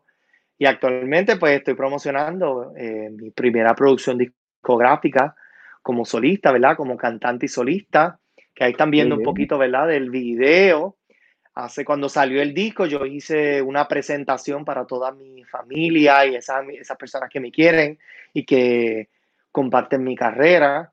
Hice un video, un concierto en Hard Rock Café y ese video que usted ve ahí, ¿verdad? Son parte de las personas que fueron parte del, de la producción discográfica. Si usted escucha mi, mi, disco, me va a escuchar a mí cantando y tocando, pero va a haber un quinteto de cuerdas, alguien tocando percusión, y para aquellas personas que quieran ver un poquito en YouTube, ¿verdad? Pueden ver un poco de lo que pasó ese, esa noche en Hard Rock Café. Están todas las canciones de la producción tocadas en vivo. Así que si quieres escucharme, ¿verdad? Cantando eh, en el disco, ¿verdad? Puedes accesarme en cualquier plataforma, una tienda digital, ¿verdad? O en la radio digital de su predilección. Y también si me quiere escuchar en vivo, pues como ya le mencioné, en YouTube puede encontrar, ¿verdad? Un poquito de, lo, de, de la producción. Bueno, un poquito no, toda la producción está ahí. Oye, ¿y, ¿y, cómo y por qué te dio, qué fue lo que por fin te dijo, vamos a hacer un disco, vamos a tirar esto a, a, al mundo, que la, la producción Sí. discográfica se llama Nocturno, hay que, hay que oírlo de Nocturno. noche o de día no se, de día no se puede oír, no de noche. Pues mira, lo, lo que es eh, Nocturno, ¿verdad? Es parte de estas canciones. O sea, cada vez que yo iba a una actividad, muchas personas me preguntaban, mira, ¿tienes un disco para la venta? Quiero escuchar lo que Ok. tú haces. No tenía nada. Así que pues yo dije, wow, tengo que, estoy perdiendo ventas, así que tengo que hacer algo. Y bueno, eh, comencé cantando muchos boleros, mucha música romántica y el- la producción Nocturno está llena de boleros conocidos, ¿verdad? boleros latinoamericanos conocidos tales como Reloj, Bésame Mucho, Ahora Seremos Felices, con, eh, bueno, varias canciones populares, ¿verdad? Dentro de ellas hay dos Claro. canciones que son de mi, de mi eh, autoría, ¿verdad? Autoría. ¿Y por qué le puse nocturno? Porque casualmente cuando estaba buscando algo en común entre ellas, todas las canciones de alguna manera hablan de la noche. Dice, bésame, bésame mucho, como si fuera esta noche la última vez. Eh, y así varias canciones, Reloj también habla un poco de la noche, así sucesivamente, varias de las canciones pues tienen un poquito de eso, además de que a mí me encanta, ¿verdad? Mi momento favorito de, lo- de las 24 horas es la noche. Pienso que, ¿verdad? Este, yo sobrevivo muchas cosas del día, pero en la noche es como que realmente vivo. En la noche pasan tantas cosas, este, momentos románticos. En los fines de semana hay no- noches, ¿verdad? Que uno comparte con tantas amistades lindos momentos, ¿verdad? Nocturno, pues es este, es este momento romántico que te recomiendo que lo escuches definitivamente, que se escuche por la noche, quizás con un poquito de vino, un poquito de quesito, un momento romántico con tu pareja, esa es mi recomendación para ustedes. Pero cuéntame un poquito de esas dos, eh, digamos, de esas dos canciones que son autoría tuya, Amor Desconocido. Amor desconocido es la que Indebilidad. tenemos. Ajá. Amor desconocido está en, en- en- ahora mismo en, en promoción, ¿verdad? Amor desconocido es la canción que yo le compuse a mi esposa. Que bueno, después de haber tocado y cantado tantas canciones, de pronto uno dice, wow, tengo que escribir algo en algún momento. Y me senté con calma y bueno, la musa, me fui con mi, el amor de mi vida, ¿verdad? Y empecé como que a escribir algunas cosas y dije, ¿qué cosas yo no le he dicho a ella? Y yo creo que el secreto más grande que tenía era que ella es como que mi debilidad realmente. Yo de, no solo nunca se lo había dicho, así que aproveché el momento para hacerlo dentro de una canción. No, que poco tener poco cuidado elegí porque mis palabras. pues yo conozco, yo conozco a una, una actriz, una, una- digo, una artista que, que se emocionó también, le dijo todo lo que él lo que le quería decir a, su, a su marido. Sí, este, ratimunda, animal rastrero. Bueno, pero ese es mi caso. ¿no? Y Conozco, conozco la canción. Ya nos dijiste que estás casado. ¿Cómo fue eso? ¿Tú enamo- ena- llegaste a enamorar a, a- a- cuando era novia, bueno, antes que fuera novia, con la Sí. música, tocando arpa o iba con la guitarra? o- Definitivamente, ¿Cómo fue ella, ella me conoció ya siendo músico. Ella, yo para ese tiempo no estaba aprendiendo arpa, ¿verdad? Así que estaba en eso. Pero sí recuerdo, ¿verdad? Un aniversario de, de novios. Recuerdo haberle dicho a un amigo mío, mira, coge la guitarra, vamos a llevarle una serenata a mi novia, ¿verdad? Recuerdo eso. Y me gusta, soy romántico, ¿verdad? Recuerdo haber ido, ¿verdad? Súper bien vestido, con un chalequito, con mis ramos de flores y el amigo con su guitarra, ¿verdad? y empezar a tocar y a cantar y yo ahí bien nervioso con las flores, ella salió súper, tú sabes, como de película, ella sale, yo le di las flores y seguí cantando y toda la cosa. Sí, siempre recuerdo, ¿verdad? Las serenatas, ¿verdad? Como un momento bien lindo.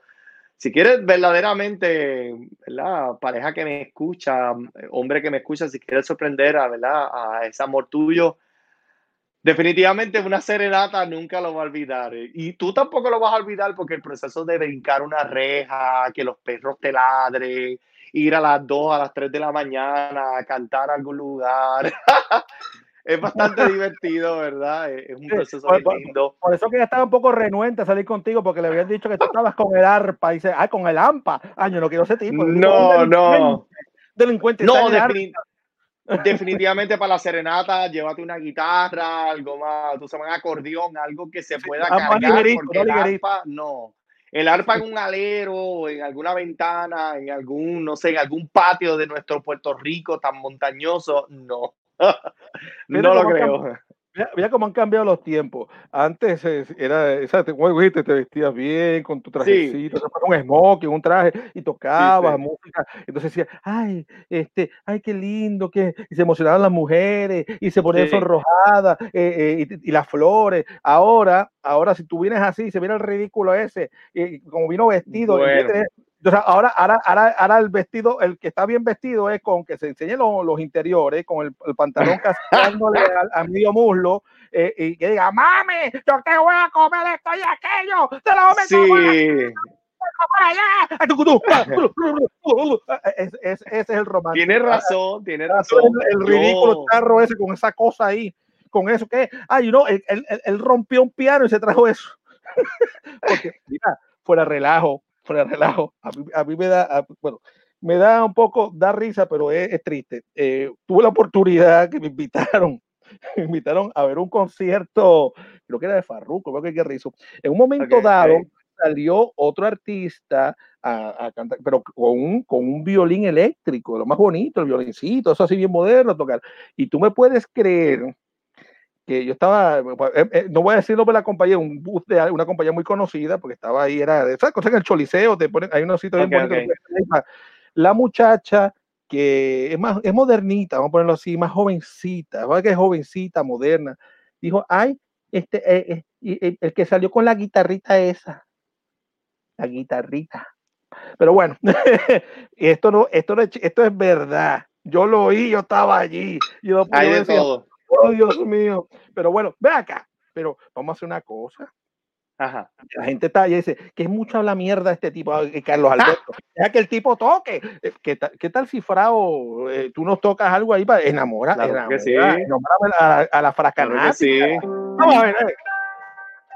Voy a cantar un poquito, ¿verdad? De esa de una de esas canciones que están en mi producción discográfica, Bésame mucho.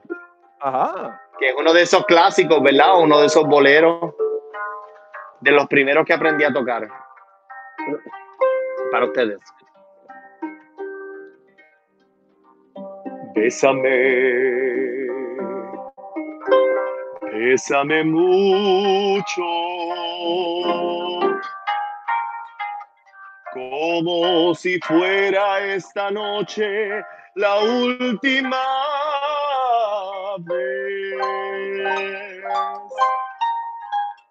Bésame,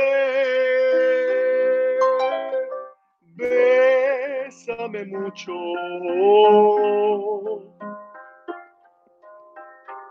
Que tengo miedo a perderte y no verte después.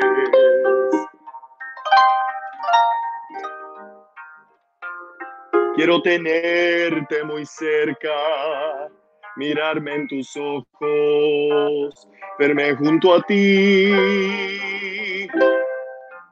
Piensa que tal vez mañana yo ya estaré lejos, muy lejos de ti.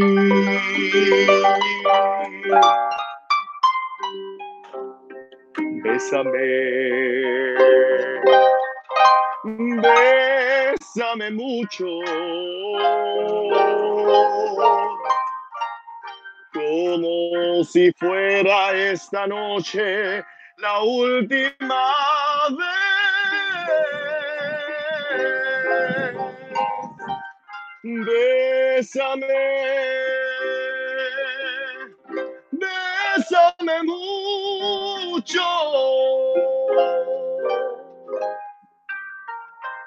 que tengo miedo a perderte y no verte después.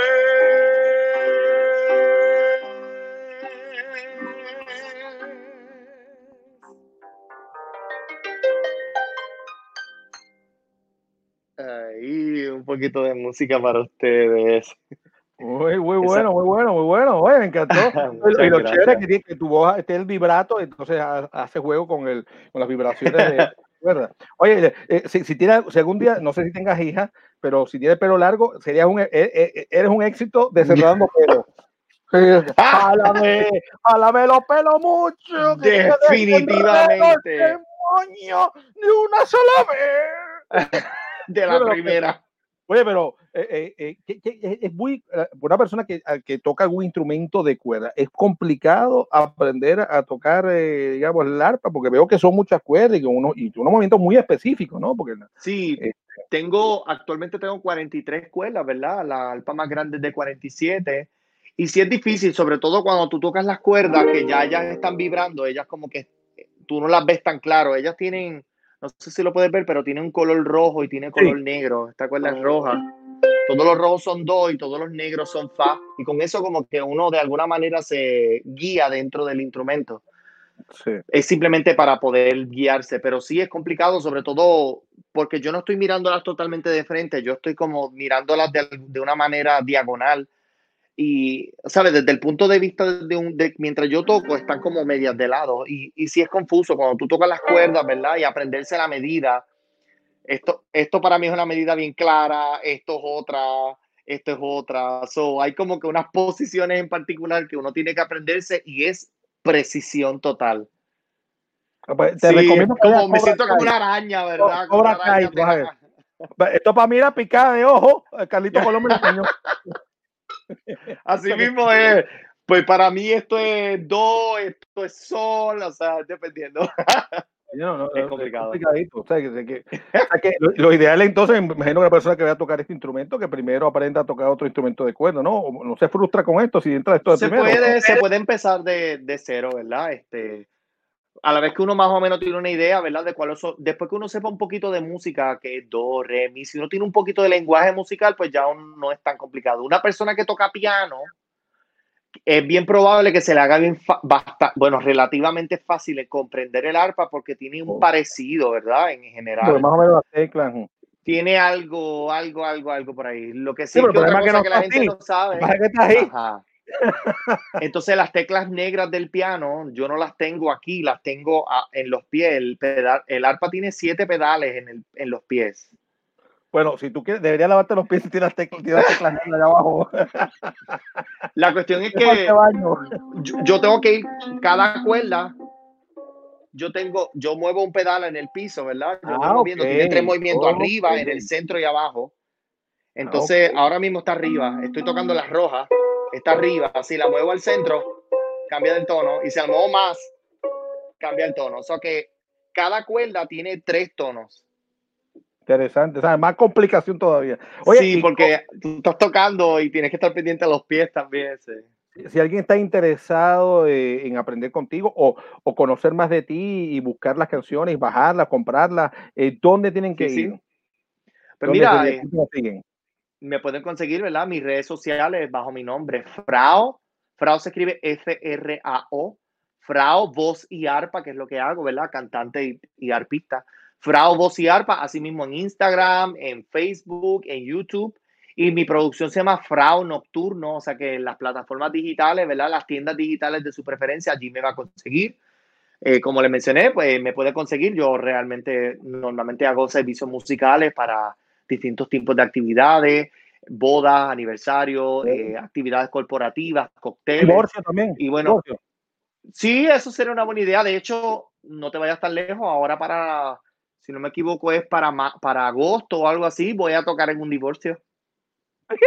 Me contrataron para tocar en un divorcio. Ah, está divertido. Así que el mundo ha cambiado mucho. Sí. La sí. novia, va, la novia va a tener una cinta que diga feliz divorciada, todas esas cosas. Así que Como una despedida de soltero, una bienvenida a la soltería, algo así. sí, es una cosa bien fuerte, pero nada, contento. Si tú quieres, si es momento para celebrar, ahí voy a estar. Voy a tocar las canciones que tú quieras, ahí vamos a estar. Exacto, se acabó el sí. Ahí- Ahí también tocas ahí. Exacto. Pues mira, así me puede conseguir, ¿verdad? Hacemos distintos tipos de actividades, eh, eh, música elegante, ¿verdad? Música romántica, la foto se va a ver espectacular. Así que me puede conseguir las redes sociales, ¿verdad? Me puede escribir por allá o mi número de teléfono, 787-479-5479. 479-5479, ese es mi número para distintas contrataciones. Y bueno, ya mencioné, si me quiere escuchar, ¿verdad? Puede, puede buscar mi música en las tiendas digitales, la de predilección, Frau, Voz y Arpa, y también en las radios digitales. Y si quieres verme, ¿verdad? En una presentación en vivo, allá en YouTube, puede accesar también Frau, Voz y Arpa. Y allí me vas a ver, ¿verdad? Tocando en vivo, cantando y tocando con los músicos también. Así que eso es lo que tengo para ustedes. ¿Tienes por ahí una presentación próxima o algún concepto en agenda o alguna actividad que vayas a estar tocando que la gente pueda disfrutar? Que digo, que sea el Mira, público general, ¿no? Sí, estamos esperando, ¿verdad? Que se abra al público para tantas cosas, ¿verdad? Actualmente, pues, ha sido bastante complicado. Sí he estado posteando distintos videos y distintas cosas en las redes sociales para la, ¿verdad? Para el disfrute de todos. Sí, cuando yo estaba en plena, en pleno proceso de promoción del disco eh, nocturno, cuando llegó el coronavirus, así que se quedó un concierto pendiente, ¿verdad? Que yo iba a hacer para todos ustedes pero nada pendiente para eh, en las redes sociales que voy a estar publicando, ¿verdad? Las distintas cosas, las distintas actividades. Sí, tengo planificado, ¿verdad? Distintos duetos, ¿verdad? Que voy a hacer colaboraciones con personas Ah, de fuera del país, ¿verdad? Ahora esta modalidad de hacerlo todo virtual y, y yo me grabo aquí, tú te grabas allá, que estás en no sé dónde, rayos. En- eh, tengo ¿verdad? un dueto pendiente en- en- con una chica de Argentina, un dueto con alguien de New York. So, hay distintas personas que se están levantando poco a poco y nos estamos uniendo fuerzas, ¿verdad? Y ganando, ganando seguidores. Este, eso estoy haciendo. Me gusta también hacer muchos videos de covers de distintos artistas. Distintos Sí. artistas reconocidos me han, me han posteado en sus propias páginas, en sus propias ¿verdad? Qué redes sociales, ¿verdad? Me han visto, han dicho, wow, mira ese chico con el arpa. Y me han puesto, ¿verdad? Me han- eh, así que pendiente, ¿verdad? Las novedades que voy a tener. Frao, voz y arpa para las distintas cosas que voy a estar haciendo. ¿Y, y, y has pensado alguna fusión de arpa con algún otro tipo de, digamos, Me gustaría, una claro música que sí. tradicional que es el arpa? Un rock, Me gustaría, sí, un sobre jazz. todo, sobre todo, me, bueno, sí, de hecho, la canción que tengo en promoción es un bossa nova, ¿verdad? La, la mayoría de mi Ah. disco es todo, es todo bolero, pero mm, dos canciones, ¿verdad? Una de ellas, las dos canciones que compuse, una de ellas romántica, es un bossa nova, es un preludio, ¿verdad? A lo que quiero, ¿verdad? Hacer más adelante, me quiero ver como un cantautor. Así que estoy, actualmente estoy en el proyecto, ¿verdad? Que estoy componiendo música, escribiendo, buscando tonos nuevos, buscando influencias distintas, ¿verdad? Y sí, estoy ya trabajando una nueva canción que, que quiero sacar, ¿verdad? Yo me muevo mucho en este mundo de las bodas, así que estoy creando una canción para un, un baile para los novios, ¿verdad? Siempre se espera, ¿verdad? Que los novios en algún momento en la recepción tengan su momento de bailar juntos y estoy creando una canción para ese momento muy linda. Qué chévere, qué chévere. Soy un romántico, ¿verdad? A todo lo que da, así que mi música va por ese lado. Así que estoy trabajando, ¿verdad? Mucho romance, escuchando distintas historias, ¿verdad? Eh, preguntándole a amistades, mira, cuéntame, para de- tomar distintas influencias y de mis propias experiencias también. Así que sí estoy trabajando, estoy haciendo música, estoy haciendo covers, aprendiendo mucho cada día. Qué chévere.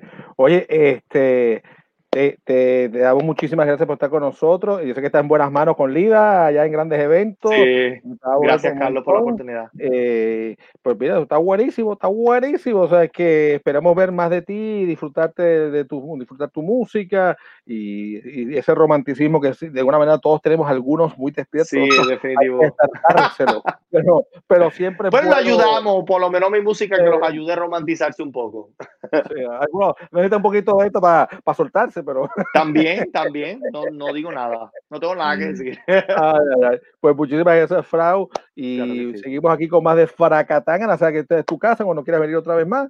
Y, y la pregunta es: ¿tú eres fanático, eres fanático de los cómics? ¿Has leído cómics? ¿Te gustan los cómics? Batman, Superman, o otros cómics, sean locales como la SIVA? Hay de adultos, hay el cómic de adultos, no sé si tú sabías.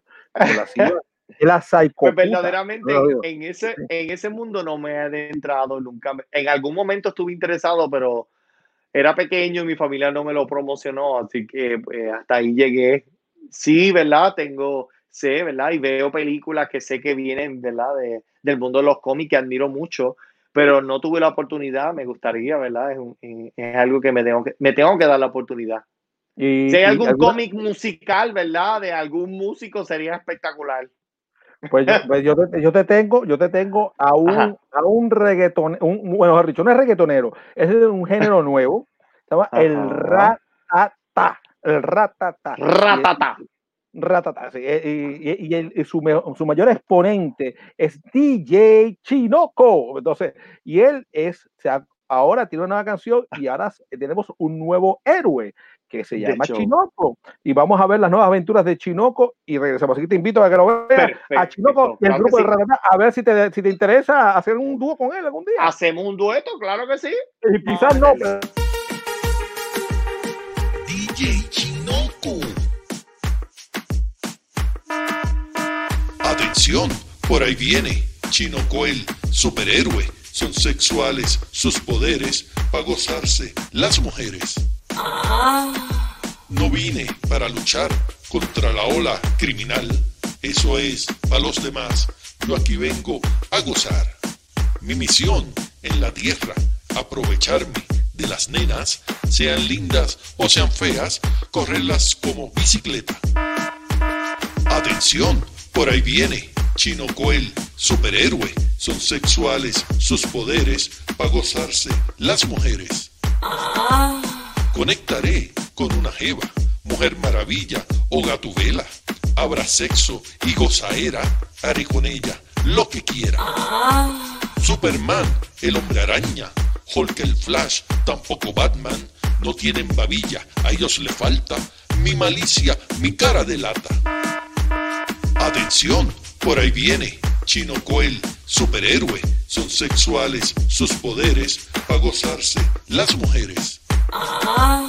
Rayos X en mis gafas, verle los panties y las nalgas, enamorarlas con mi labia, dejarlas todas hipnotizadas. No tendré baticueva, un motel será mi escena, allí interrogar las nenas, hacer con ellas lo que quiera.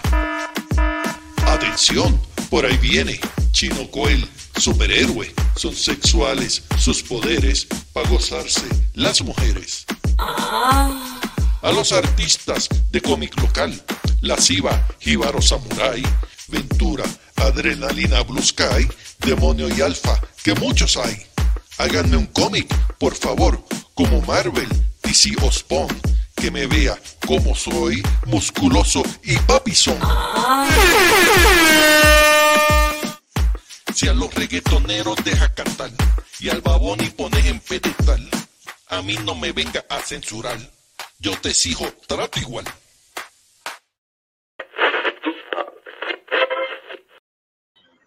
Ay, Dios mío, este Chiroco, Chiroco está fácil. Mm. Yo creo que él también es el creador de, la ortografía eh, baratata. eh, baratá. Eh, ay, mamá, hay de todo este mundo. Y se está volviendo ya viral el, el chinoco, así que bueno, pronto lo veremos en una película de Marvel, a- haciendo su, papel protagónico. Oye, pero por ahí tenemos HBO Max que estrenó a finales de mayo y tuvo una recepción media tibiecita. Eh, ¿Tú tienes, tienes servicio de HBO Max? No, no, Eh, eh, eh, eh, eh, escuché que está medio, pues, arrancó un poquito pedroso, pero no lo tengo. Pero la, la Ah. gente me habla, la gente me lo habla en la tienda, créeme. Ay, mamá. Pero bueno, tú sabes que eh, esta semana anunciaron un montón de películas que van a añadir a su librería y a partir del primero de julio, eso sí, del primero de julio, ven- venimos con más cositas para que se- para que están buscando la manera, tú sabes, de enamorar a la gente. Es que si te pones a ver, ya Netflix se ha convertido en un monstruo. Películas, series. Claro. Usted, eh, si alguien me dice que ha visto más de la mitad de Netflix, es, es él o ella no tiene vida. Lo único que vive para nada para la televisión. Termina, termina de dice, ay, ve dos cositas nuevas, la ve y cuando vienes a ver es como 10 más. Parece que se reproduce como, yo sé, como los gremlins. no sé qué. Mientras usted estaba durmiendo viendo la película, aparecieron 10 más. Pero bueno, pues tenemos a nuestro, nuestro fracanático y nuestro amigo y compañero de trabajo aquí, Emanuel Pagán Colón, nos trae la lista de las 10 películas que tienes, tienes que ver eh, en HBO Max. Vamos a ver, adelante, señor director. Saludos fracanáticos, mi nombre es Emanuel Pagán, estamos aquí en Collector's Road en el segundo nivel de Plaza Las Américas. Hoy vamos a estar hablando de las 10 películas que van a estar llegando a HBO Max en el mes de julio. La primera película es The Longest Yard, protagonizada por Ann Sandler. Esto es un drama de cómo se vive la vida en las cárceles. Nuestra próxima película es The Departed. Este es el clásico de Martin Scorsese, que a él le encanta hacer estas películas que tienen que ver con la mafia, con crímenes, y tiene un elenco de verdad que está de show. La próxima película es Space Jam. Este es uno de mis clásicos favoritos de animación, ya que combina a los Looney Tunes con Michael Jordan en una película live action y que está súper, súper chévere. La próxima película es Free Willy. Este es para los animal lovers. Y si se preguntan por qué fue tan buena, bueno, fue tan buena porque capturó lo que es tener a un animal eh, de amigo, no solamente de mascota. Y fue tan exitoso que tuvo tres películas. La próxima es Last Christmas. Esto es para las, para las personas que les gustan las comedias románticas. Esta fue muy exitosa en el 2019. Tiene a Henry Golding y a Emilia Clarke de protagonista, así que de verdad no se la pueden perder. La próxima película viene siendo Justice League eh, The Flashpoint Paradox, que es la película más icónica del mundo de la animación de DC. Esta película va a tener mucho que ver en lo que va a ser en la película de Flash en el 2022 y ya se está rumorando que van a haber muchas sorpresas. La próxima película es el clásico The American Graffiti del director George Lucas. Esta película nos presenta eh, a un Harrison Ford que va a estar por primera vez en escena y va a ser el que eh, nos va a dar una de sus mejores interpretaciones en el cine. Por eso luego eh, va a ser Indiana Jones y Star Wars. Eh, próximo tenemos a Osmosis Jones. Esta película también es otro clásico que me encanta un montón. Esto combina la animación con live action. Tiene a Bill Murray y nos habla de qué pasa cuando nuestro cuerpo se enferma. Y por penúltimo tenemos a Kill Bill, esta película con Emma Thurman y con el director Quentin Tarantino, de verdad que es un banquete. Esto de verdad, si te gusta la acción, si te gusta estas películas así que eh, como que exploran eh, lo que tiene que ver las artes marciales, te va a gustar un montón. Y por último tenemos a Watchmen, que es el clásico del director Zack Snyder. Este es una de mis películas favoritas del director. Incluso considero que es una de las películas más trabajadas del universo de DC. Así que esta es más para los hardcore fans y tiene un contenido bastante eh, violento. Así que esto ha sido todo por ahora y nos veremos en el próximo episodio de Fracatangana. Oye, me ven acá, pero eso es pura viejera. ¿No es pura viejera? Eso, eso mismo estaba pensando. Lo que, pero, pero, digo, tan buena la película, la mayoría, pero. The Departed fue la que yo. The Departed me mató, pero el gesto fue como que. ¿En como serio? Space ya me aprovechó ¿Qué, ¿Qué le pasó a HBO? Diablo. Del Closet Production. O sea, que parece que Netflix se lo cogió todo y, y Amazon, y no quedó nada. Esa, esa, lista está bien jara, mano. Está bien, bien jara esa lista, de verdad que sí. Sí, pues esa, esa American Graffiti es medio, para la mayoría de la gente no le gusta, eso está, está medio, medio fuertecita para ver, es como medio pesadita. Es tremendo eh, clásico, fíjate. Sí, verdad que sí, pero, pero, pero wow. El Free Will, Free Will, está bueno para los nenes y para uno, las cosas, uno quiere cosas fresitas, este, pero hay dos o tres cosas ahí como que, en serio, esa viejera. Volvemos a lo mismo, le come, a comerle las nolas a Netflix, le está comiendo hace rato. Wow. Lo que es que hay que verle la cara. Este, Netflix ha hecho un billete, es el pico adelante en, en, digamos, en este negocio y, y, ha sabido mantenerse allí por ahora. Siempre llegará uno más violento un día de esto y, le, y lo destrona. Eventualmente, eventualmente. Sí. Ese es el pecking order. Exacto, quizás alguno que se invente dos o tres buenas series o se lleve la, la gente que, que, hace unas cosas brutales o las pegue varias veces, pero sinceramente con eso, digo, está chévere que tengan esas en, el, en parte de la colección de la librería, pero no sé, deberían inventarse algo, buscarse algo un poquito más modernito. Quizás un HBO no tiene el capital o no tiene las ganas de pagar lo que paga Netflix. A mí me está raro eso, yo no sé. Esa, esa, esa, esa lista grita que hay algo pasando detrás de la, de la, del proceso de escoger esa. Sí, como que no te, tenemos chavo, pero no tenemos suficiente chavo para traer lo que es lo nuevo. Pero es que es bien raro porque este es el momento de tú hacer el. El, el, el, pero no, no, no, lo perdieron, se le fue. Se le fue. Porque si tú, si tú vas a tirar una cosa nueva, una de dos, o te tratas de ver, de ver cómo tú te las arreglas para pa tumbarte todas las películas nuevas del cine y, y, estrenarlas allí, que no las tiene a nadie, y te conviertas en el gurú de las películas recién, recién calientitas, recién sacas del horno, ¿no? O, o, te pones a inventar unas cosas bien bestiales para ganar el otro, pero con eso, tú sabes, como que, no, y el problema es que estás cobrando lo mismo que Netflix, o más. Eso fue como un petardo mojado, ¿verdad? Va a explotar, va a explotar, una cosa bestial. Exacto, eso mismo. Eso mismo. Bueno, no tan mala, pero tampoco no, no me la no, no, no me emocionó. Yo, ya yo hace rato ya yo era suscriptor de HBO por las cuestiones de Game of Thrones y la vaina que me había enganchado con eso. Igual que Pero pero de que tú sabes que yo, si yo no voy a tener el servicio, que vaya para allá por eso. Ay, no, esas las tengo yo aquí guardadas, las tengo en, No, VH, las tengo en, VH, en VHS, papá, las tengo en VHS. El tío, más de la mitad de esa lista, el tío de uno las tiene en VHS en la casa. Malísima la, lista- la- la lista mala mía, pero la, la lista está horrible. Y hablando de sorpresas, porque la vida te da sorpresas, papá. Bueno. La sorpresa te da la vida. Ay, Dios. ¿Y qué sorpresa se llevaron? ¿Quién se la llevó? Pues mira, eh, uno de esos, y no era ninguno de esos, era Steven Spielberg. Steven Spielberg es el que estábamos hablando, el papi de, el papi, mira, ahí está el papi con su hija, de su hija, sí, sí, eh, que es hija adoptada por si acaso.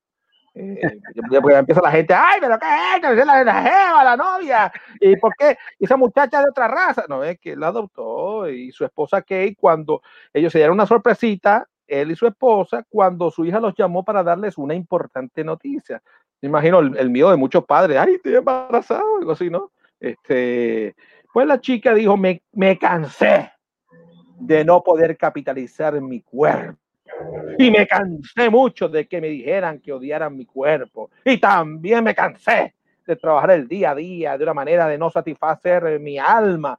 Soy una criatura sexual. Bueno, yo le voy a contestar, to- todos somos una criatura sexual porque si no, y, y venimos de unas criaturas sexuales porque si no, no existiéramos, excepto que usted sea eh, de probeta, no sé, de una manera eh, de extraterrestre hecho. Este, de esta forma, Micaela, eh, así se llama la chica, le informó a sus padres que quería ser actriz de películas, pero no de cualquier película, de películas porno. Eh, así lo informó el diario The Sun. Son unos chismositos ahí en- en- por ahí. En una entrevista exclusiva con la chica de 23 años de edad, quien fue adoptada cuando era bebé por la familia Spielberg. Micaela le contó al diario que ya ha comenzado a producir videos porno. Mira, ahí está. Ahí está, está, ya, ya, ya, ya se quitó que sea el, el Brasil. Este, este, eh, eh, producir videos y dice que le encantaría conseguir un trabajo como bailarina en un club de striptease una vez que obtenga su licencia de trabajadora sexual. Hay que tener licencia para bailar. Bueno, eh, interesante, ¿no? Yo siempre, yo siempre he estado de acuerdo, por ejemplo, en el caso de, de Ámsterdam, ¿no? En Holanda, que, que las trabajadoras del sexo, pues son, están licenciadas, tienen su, su negocio, tienen sus licencias, eh, son, ¿sabes? son vigiladas, sea, de una manera son chequeadas médicamente y, y entonces así se evitan los problemas de gente que las quieran abusar, o sea, sexualmente o económicamente explotarlas y también este, puedan tener su, su derecho a sus planes médicos, ¿no? Y así evitar que se enfermen y enfermen a otros. Pero todavía siempre por ahí existen dos o tres que son santurrones, que usualmente esos santurrones son los, son los que más van a una prostituta, este, y dicen que y son los que quieren atacarla, y entonces no quieren que estas cosas progresen. Bueno, yo yo sé que todos de una manera u otra eh, les gusta el sexo, la mayoría, ¿no? Yo diría como el 98%, siempre hay dos o tres que no les gusta nada.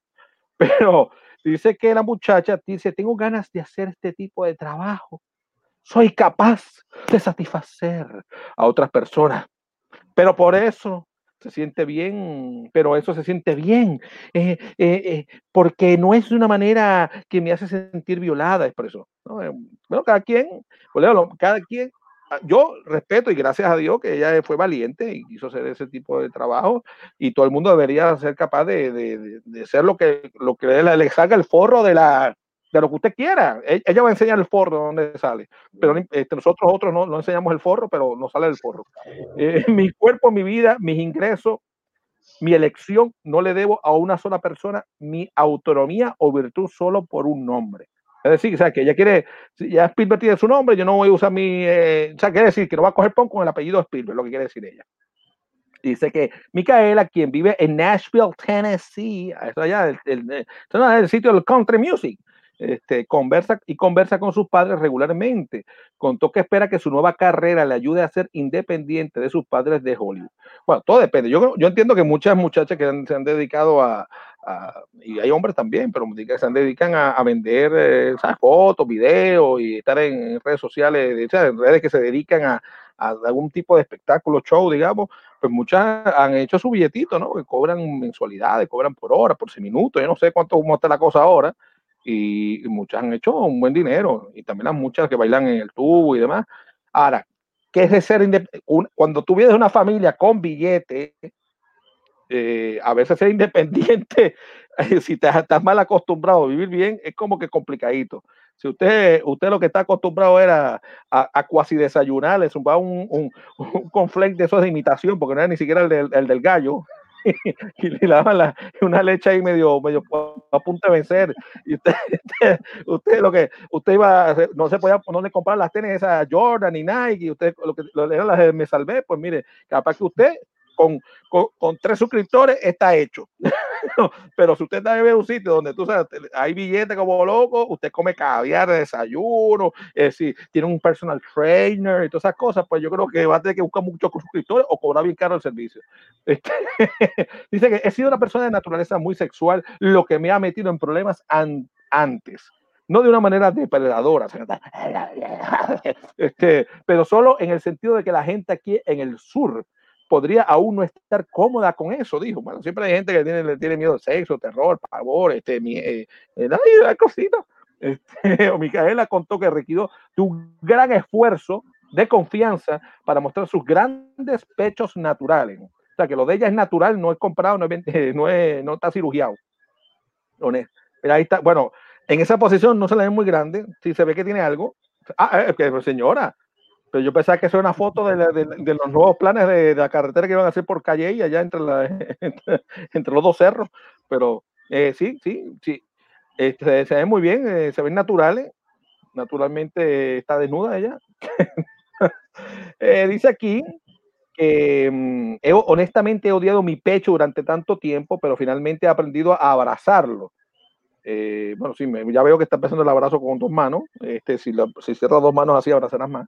Es una de las cosas eh, cuando subí estos primeros dos videos me di cuenta. Este es el money maker, mi gran pecho. O sea que, que o sea, sus dos activos muy importantes, así que cuídeselo. Trate de cuando camine por ahí, póngase unos buenos sostenes, por si acaso no se le vaya no se le caiga el, la inversión. o, el money maker. Y en realidad fue muy agradable y refrescante tener a la gente diciendo cosas geniales, porque la gente a veces puede decir cosas realmente perturbadoras sobre el cuerpo de una mujer negra a veces. Dice aquí. Dice que, la, que le llaman la atención hacer videos, eh, videos fetichistas. Sí, o no sé un fetiche, fetiche hay, hay, gente que le gusta que si que se pongan tacos altos a las mujeres, yo qué sé, pasarle, chupar los deditos de los, los dedos del pie, eh, yo qué sé, ponerse medias largas, eh, estar amarrado, whatever. Pero, pero dice que, pero traza la línea de tener sexo con otra persona de, en la cámara por respeto a su prometido de apoyo, que se llama Chuck Pankow, de 47 años. Bueno, parece que el, el, Evito como que me parece que está, tiene unos cuantos años más que ella, ¿no? Porque ella no se ve de 40 y algo, debe tener como 20 y largo. Pero bueno, allá ellos, eh, si les gusta, pues el problema. Ella publicó una serie de videos en Pornhub. Gracias a Dios, ninguno. Es más, producción, pongan la dirección de Pornhub, porque aquí nadie ve eso, no sabe lo que es Pornhub, no sabe qué diferentes selecciones de diferentes tipos de gustos, eh, videos, eso. Nadie sabe qué es eso. Ponga, ponga, la, ponga, el cintillo de cómo ir a Pornhub para los que nunca han ido allí a ver este, eh, esas cositas ahí extrañas. Eh, nuestros pajaritos tuvieron la dura y sacrificada misión, oigan esto, de corroborar si to, esto es cierto. Y nos trajeron una imagen que lo comprueba. Vamos a ver, enséñame. Eh, pajarito, pajarito, estos pajaritos imprudentes. Este, Micaela dice que está sorprendida de la enorme, de la enorme base de fanáticos que ha traído, ha traído, digo, en tan poco tiempo y que es una gran mayoría son hombres blancos mayores. Por ahí me estaban hablando, hay que averiguar si quién, quién, quién va ganando, si ella o la Barbie Rican. Si dice que la Barbie Rican se puso una página en OnlyFans y que ya llega como 38 mil y no sé cuál. Está, está, está más dura que el COVID, hace más números que el COVID. 38, 5 mil, 4 mil. Este, esto es tan interesante, hay que averiguar. Eh, señor productor, mande los pajaritos a averiguar eh, de, de, Barbie Regan.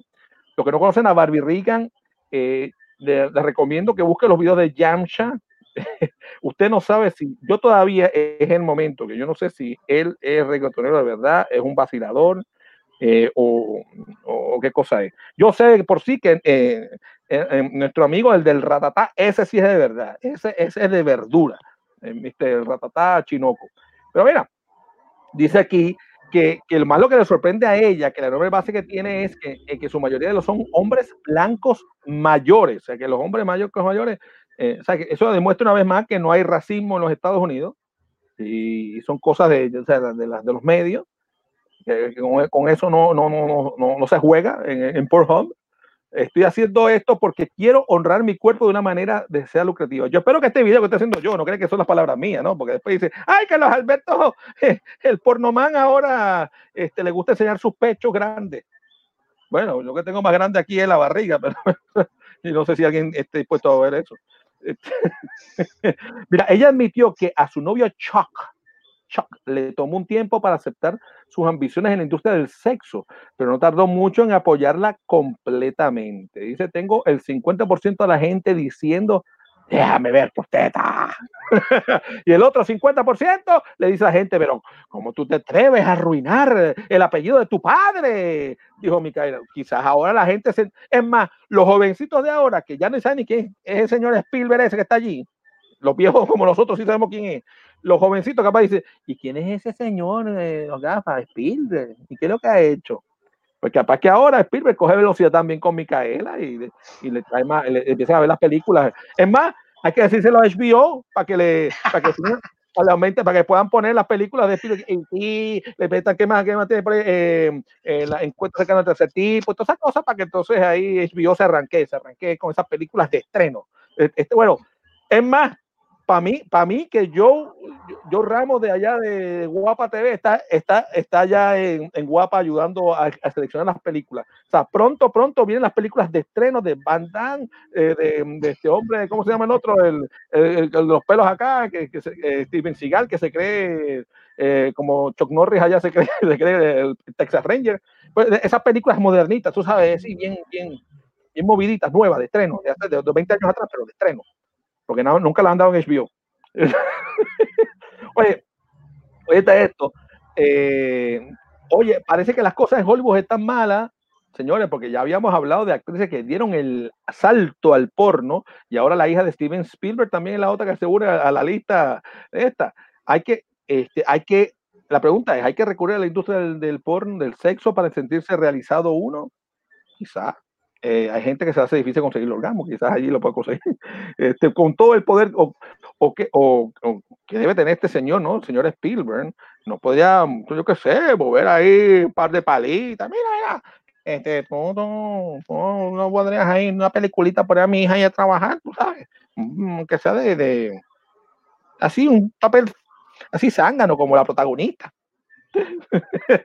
eh, unas series calentitas quedan. Pero mira, lo mejor que ya tiene que hacer Spielberg es pa, que se vaya para Netflix o HBO. Que por cierto, por cierto, ya que estamos hablando, eh, estamos en el Porn News, eh, lo, que, lo que está en boca de la mayoría de los hombres y mujeres, y más mujeres, no se pierdan, no se pierdan 365 DNA eh, allá en, en Netflix. Hombre, mujer que no haya visto eso, está liquidado, papá van a conocer quién es Máximo y quién es la chica, la polaca. Este, si no la han visto, vayan y búsquenla. 365 NDI. Una peliculita de por fin, una película erótica, erótica bastante calientita para lo que yo entiendo que usualmente uno consigue en Netflix. Así que un bravo a Netflix que por fin está poniendo cositas un poquito más calientitas para, para todo tipo de público, ¿no? Y si no quieren los niños que hagan esa cosa, pues entonces ponen las restricciones que creo que se le puede poner a, a Netflix. Pero se lo va a gozar la película, para mí, el guion es una mierda, pero lo que está bueno es lo que usted va a ver ahí, mujer, hombres y mujeres, lo va a disfrutar. ya mismo la esposa de Donald Trump, señores, la próxima segura que va a estar anunciando también que va a enseñar las teclas, las teclas y no del piano, eh, al mundo del porno. Una filmada desde la Casa Blanca, que por cierto, tenga mucho cuidado. Hay un website porno, yo no he ido, a mí me lo cuentan, que se llama, eh, creo que es the house, eh, y tú ya tú sabes, cuando usted entra ahí, ¡pum! Le hace la competencia por. No es, cuando usted quiere ir a la Casa Blanca, eh, creo que es punto .gov, GOV y, y, otra cosa más. Así que bueno, cada quien, zapatero su que le guste, pues mira, lo bueno es, yo aplaudo a Micaela que tuvo los bríos de hacer lo que le, da, le sale del forro de la, de la, de, de la pantaleta. Sí, sí, la pantaleta. Y que, y, que, y que enseñe y divierta al mundo con sus grandes, eh, sus, sus grandes eh, activos, sus grandes talentos. Así que vamos a pasar un poquito más de fracatanga, señores. Vamos a hablar, oye, por cierto, antes que llegue a esto, que es la fraca agenda, señor, señor productor, ¿qué pasó con Choquichi? Usted, usted, usted me hizo, me hizo a mí decir que íbamos a hablar de Choquichi y no hay nada de Choquichi aquí. ¿Qué pasó? Usted fue y compró una pizza y fue. Y, se, y no le gustó. O se fue a jugar maquinita.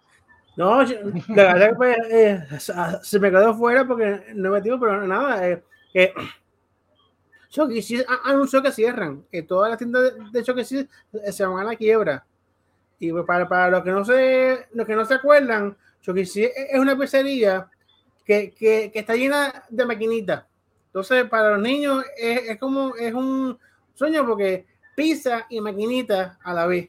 Entonces, pues, eh, yo, yo fui a, a Choquichi de condado mucho cuando era chiquito.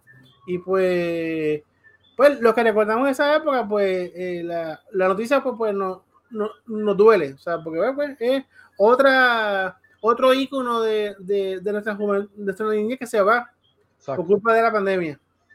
Que de hecho, añado, ahorita a las 5 se anunció que todas las tiendas de Microsoft cierran. Todas las, las tiendas de Microsoft del mundo, todas las tiendas de, de, Microsoft del mundo cierran. También por culpa de, de la pandemia, incluyendo la de Plata. Aunque sea, ah, pero hay, hay, hay, hay, remate, hay remate del, del 80% de descuento, porque si es así, yo voy para allá. Ahora sí me va a ver la fila. ¿Saben? ¿Saben? Si me va a llevar una tableta de esas de que valen, ¿cuánto vale? ¿Dos mil pesos es la cosa esa, Surface? Eh, la llevo en 200 pesos, eh, filete, filete. Pero si me va a vender esa mierda en 800 mil dólares, eh, métanse la tableta por donde mejor le entre. Pero, oye, esto, esto Ahora, ahora, no, ahora, no, se puede ir para la tienda, todo, todo es virtual ahora. Y más con la pandemia, o sea que entonces a Choquichi, al, al, ratón le dio, le dio COVID. Se lo, se lo, se lo, se lo limpió. Pero, ¿sabes? Lo, bueno, lo, bueno, lo bueno de ese Choquichi era que usted, que tú puedas jugar y comer a la vez. Tú cogías, sí. tú cogías en, la, en la palanca, así, ya, ya, ya, ya, tengo hambre. Sí. Y, eh, sí, embarrar eh, del aceite de la, de la pizza y se que otra cosa. No, la verdad que, que es una no, no, noticia triste porque, pues, nuevamente es otro icono más de la, de, de, de la niñez que se va por culpa de, de la pandemia. Pues, no, y era un sitio divertido para los nenes y, más, y, más, y en nuestros tiempos pues nosotros tuvimos la oportunidad de disfrutar lo que eran los arcades eh, ¿Sí? y ahora eso es una cosa medio extraña eh, porque como hay tanto videojuego en, en, la mano, en computadora, en consola, que, que, que, en nuestra época empezaron las consolas, estaba el Atari, pero nunca en la vida, te, aunque, aunque los juegos de todas maneras en, la, en, en los que eran medio, medio sencillitos en comparación con ahora, uh -huh. que tú eras, me compré, eh, confieso, acabo de comprar en eBay, porque me gusta comprar cosas así, usaditas buenas y baratitas. Pues no me gusta que soy, soy mío, mira, eh, soy conservador, conservador, eso le dicen así, conservador. Pues, por eso lo tengo pelado. Pues la, conseguí una consolita de, yo tengo el Atari original, pero conseguí una consola de esas modernas, que ya viene con HDMI, tiene como 130 juegos de Atari incorporados, 130 juegos. Y me puse a jugar unos cuantos, recién llegó, y cuando yo, yo decía, Dios mío, estas gráficas que la ve un nene de ahora dice qué clase de porquería para ellos. Para nosotros era lo máximo, eh, era como sí. que una mezcla de imaginación con, con, porque realmente era un palito, dos palitos, tres pisos, cuatro pisos, que eso era un muñequito, entonces como que en serio, eso es un muñequito, con, los juegos ahora que se ven tan reales, ¿no? Este, pero los manuales, los manuales de esos juegos te traían un montón de background del juego, acuérdate. Tu, tu, ah, tu, sí. mente, tu mente llenaba todos los espacios vacíos del juego. Eso era increíble, mano. De verdad que Oye, sí. Es que yo, yo, es que yo, colecciono juegos también, es la cuestión. Ah, pues mira. Pues mira, yo tengo aquí el Atari, el ColecoVision. Todavía no sé si funcionan. Este, yeah. y, y, tengo un montón de cassettes. Muchos son cassettes. Yo tengo más de, yo tenía como 60, 80 cassettes de, de, de cartridges o cassettes. Sí del juego. Pero es increíble como yo jugando ese decía, esto, esto es una, para mí una, la hostia, como dicen los españoles. Y ahora dice, Y esto, esto realmente, con lo que tú- ya jugando con los modernos, esto es una basurita. Lo único que me gusta es que si tú no tienes mucho tiempo para jugar, el caso mío, pues aunque sea, juegas un jueguito de eso, ya en dos minutos, tres minutos te mataron, se acabó el juego, lo que sea. En cambio, los modernos tienen que estar horas y horas y horas, esa vaina cuando se acaba. Una, tiene que- dos horas para aprender cómo jugarlo y como cinco, y 50 para jugarlo. Hay gente, que está, hay gente que tiene la oportunidad que no tiene nada que hacer en su vida y, y- y- bueno, cada quien Exacto. sí, pero se lo digo que se lo bendiga a mí yo no tengo tiempo para eso así que lo mío tiene que ser sencillito rapidito pero bueno ya está bien. Eh, pero volviendo ahora para que ustedes si acaso la gente quiere ya empezar a salir de su casa eh, tenemos la fracagenda eh, ya Rincón International Film Festival que es del 5 al 9 de agosto tentativamente en el pueblo de Rincón. Estamos en la espera. Muchos de nosotros si vamos a ir si va a ser virtual si va a ser físico que por favor, eh, una llamadita a Fracatangana, pajarito, vayan allá a averiguar, porque muchos que queremos asistir, aunque sea enmascarado y nos metamos en la piscina todos desnudos, pero con la máscara puesta, es importante. Ah, Yo creo que se- ahora se puede, se puede dar la oportunidad de hacer playas nudistas, ¿no? Con la máscara. Te ven desnudo, pero no saben quién tú eres. Oye, esa Aunque está buena, ¿sabes? Hay, hay, hay, algu- hay algunos que posiblemente valga la pena quitar la máscara, a ver quién es. Y otro que, que se la quite, no se la quite. No, es más, mano. se la quite aquí se la ponga allá abajo. ¿Te imaginas eso? Ay. Mira, Sí, yo, yo, yo tengo la oportunidad, de ir a playas nudistas, semidistas y nudistas. Y, Diablo. y- y- y hay, cada, hay cada cosa, hay cosas bien chéveres, pero el- el- esto, es- esto es como el 5%. El otro 95%. Tápate, tápate, que, me- que en vez de me desespera, ¿eh? Tápate todo que me. que- No, yo no me atrevo, yo no me atrevo, chacho, ni, le- ni le intento. Nah, no, mano. Porque es que yo voy a estar pegado, voy a estar pegado mirando a todo el mundo, no lo voy a disimular. Lo que sí es importante, mujeres y hombres que vayan a playas nudistas, pónganse bronceador en todas las, hasta, y más que nada en las partecitas privadas, porque eso nunca ha cogido sol en la mayoría de la gente, ¿no? Excepto que usted viva, en una, viva desnudo por ahí caminando en la, calle, en un patio, usted, nadie lo ve, pero eso, eso después cuando se, se recalienta y coge mucho sol, y después quemadito, no funciona bien. Servicio público, esto es un servicio público. este, este más bien público, público. Este, eh, por, por- eh, por ahí, hablando de cosas un poquito más serias, Enfoque, el Festival Internacional de Cine de Puerto Rico, vuelve el 23 al 27 de septiembre de 2020 en el Teatro Yagüez de Mayagüez. Eh, así que también el Luzca Fantastic Film Fest 2020 ya tiene fecha, es del 21 al 28 de octubre en Plaza Guaynabo, del 5 al 11 de noviembre en Mayagüez, que mucha gente, digo, del 5 al 11 en Mayagüez, del 21 al 28 en Plaza Guaynabo. Mucha gente estaba preocupado por la, lamentablemente, por la muerte de Rafi, que si se iba a dar no se iba a dar, pero ya saben que sí, va- vamos para encima. Y como ya vieron, Manga Criolla, ya habíamos hablado, estaba pautado para celebrarse el 12 de julio, fue pospuesto al 15 de noviembre de este año en Engine por Bayamón. Eh, así que esto sigue, en caso pues relacionado con el cambio de incertidumbre, cuando abre, no abre, que si la gente se, se enferma, no se enferma, si lo pega, si no se pega. Pero bueno, ya saben que ya saben que para el 15 de noviembre Manga Criolla, Puerto Rico Comic Con sigue siendo 21 al 23 de mayo de 2021 en el Centro de Convenciones de Puerto Rico.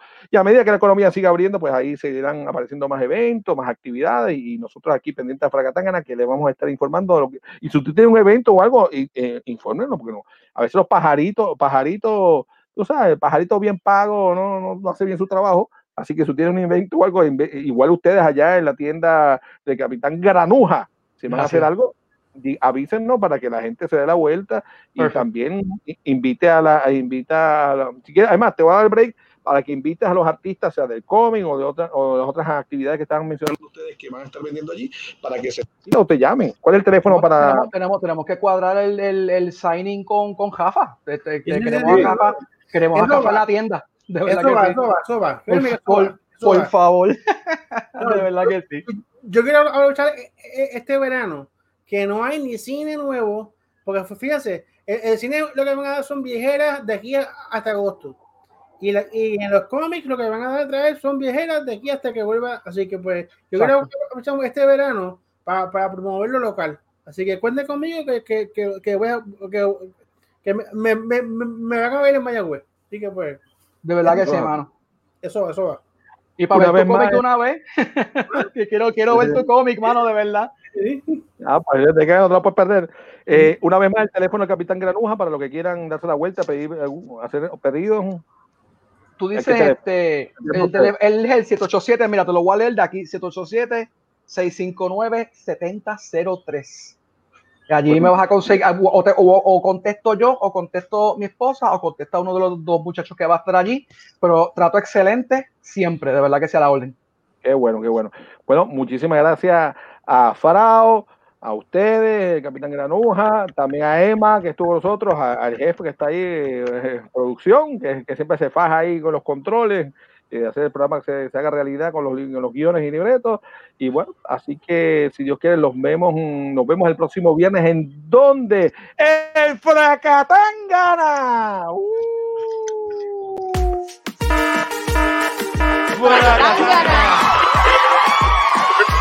Suena duro esa alarma. Llegó la hora de Fracatangana. No lo dejes pa' mañana. Entérate hoy de lo que pasa. Con Rafa Serra y Carlos Alberto ha llegado el momento. De cómics y cine, los expertos, ellos cuentan los sucesos. Abundando en el tema, un elenco de primera. Emanuel por aquí llega con lo que a ti te interesa. Suena duro esa alarma. Llegó la hora de Fracatangana. No lo dejes pa' mañana. Entérate hoy de lo que pasa.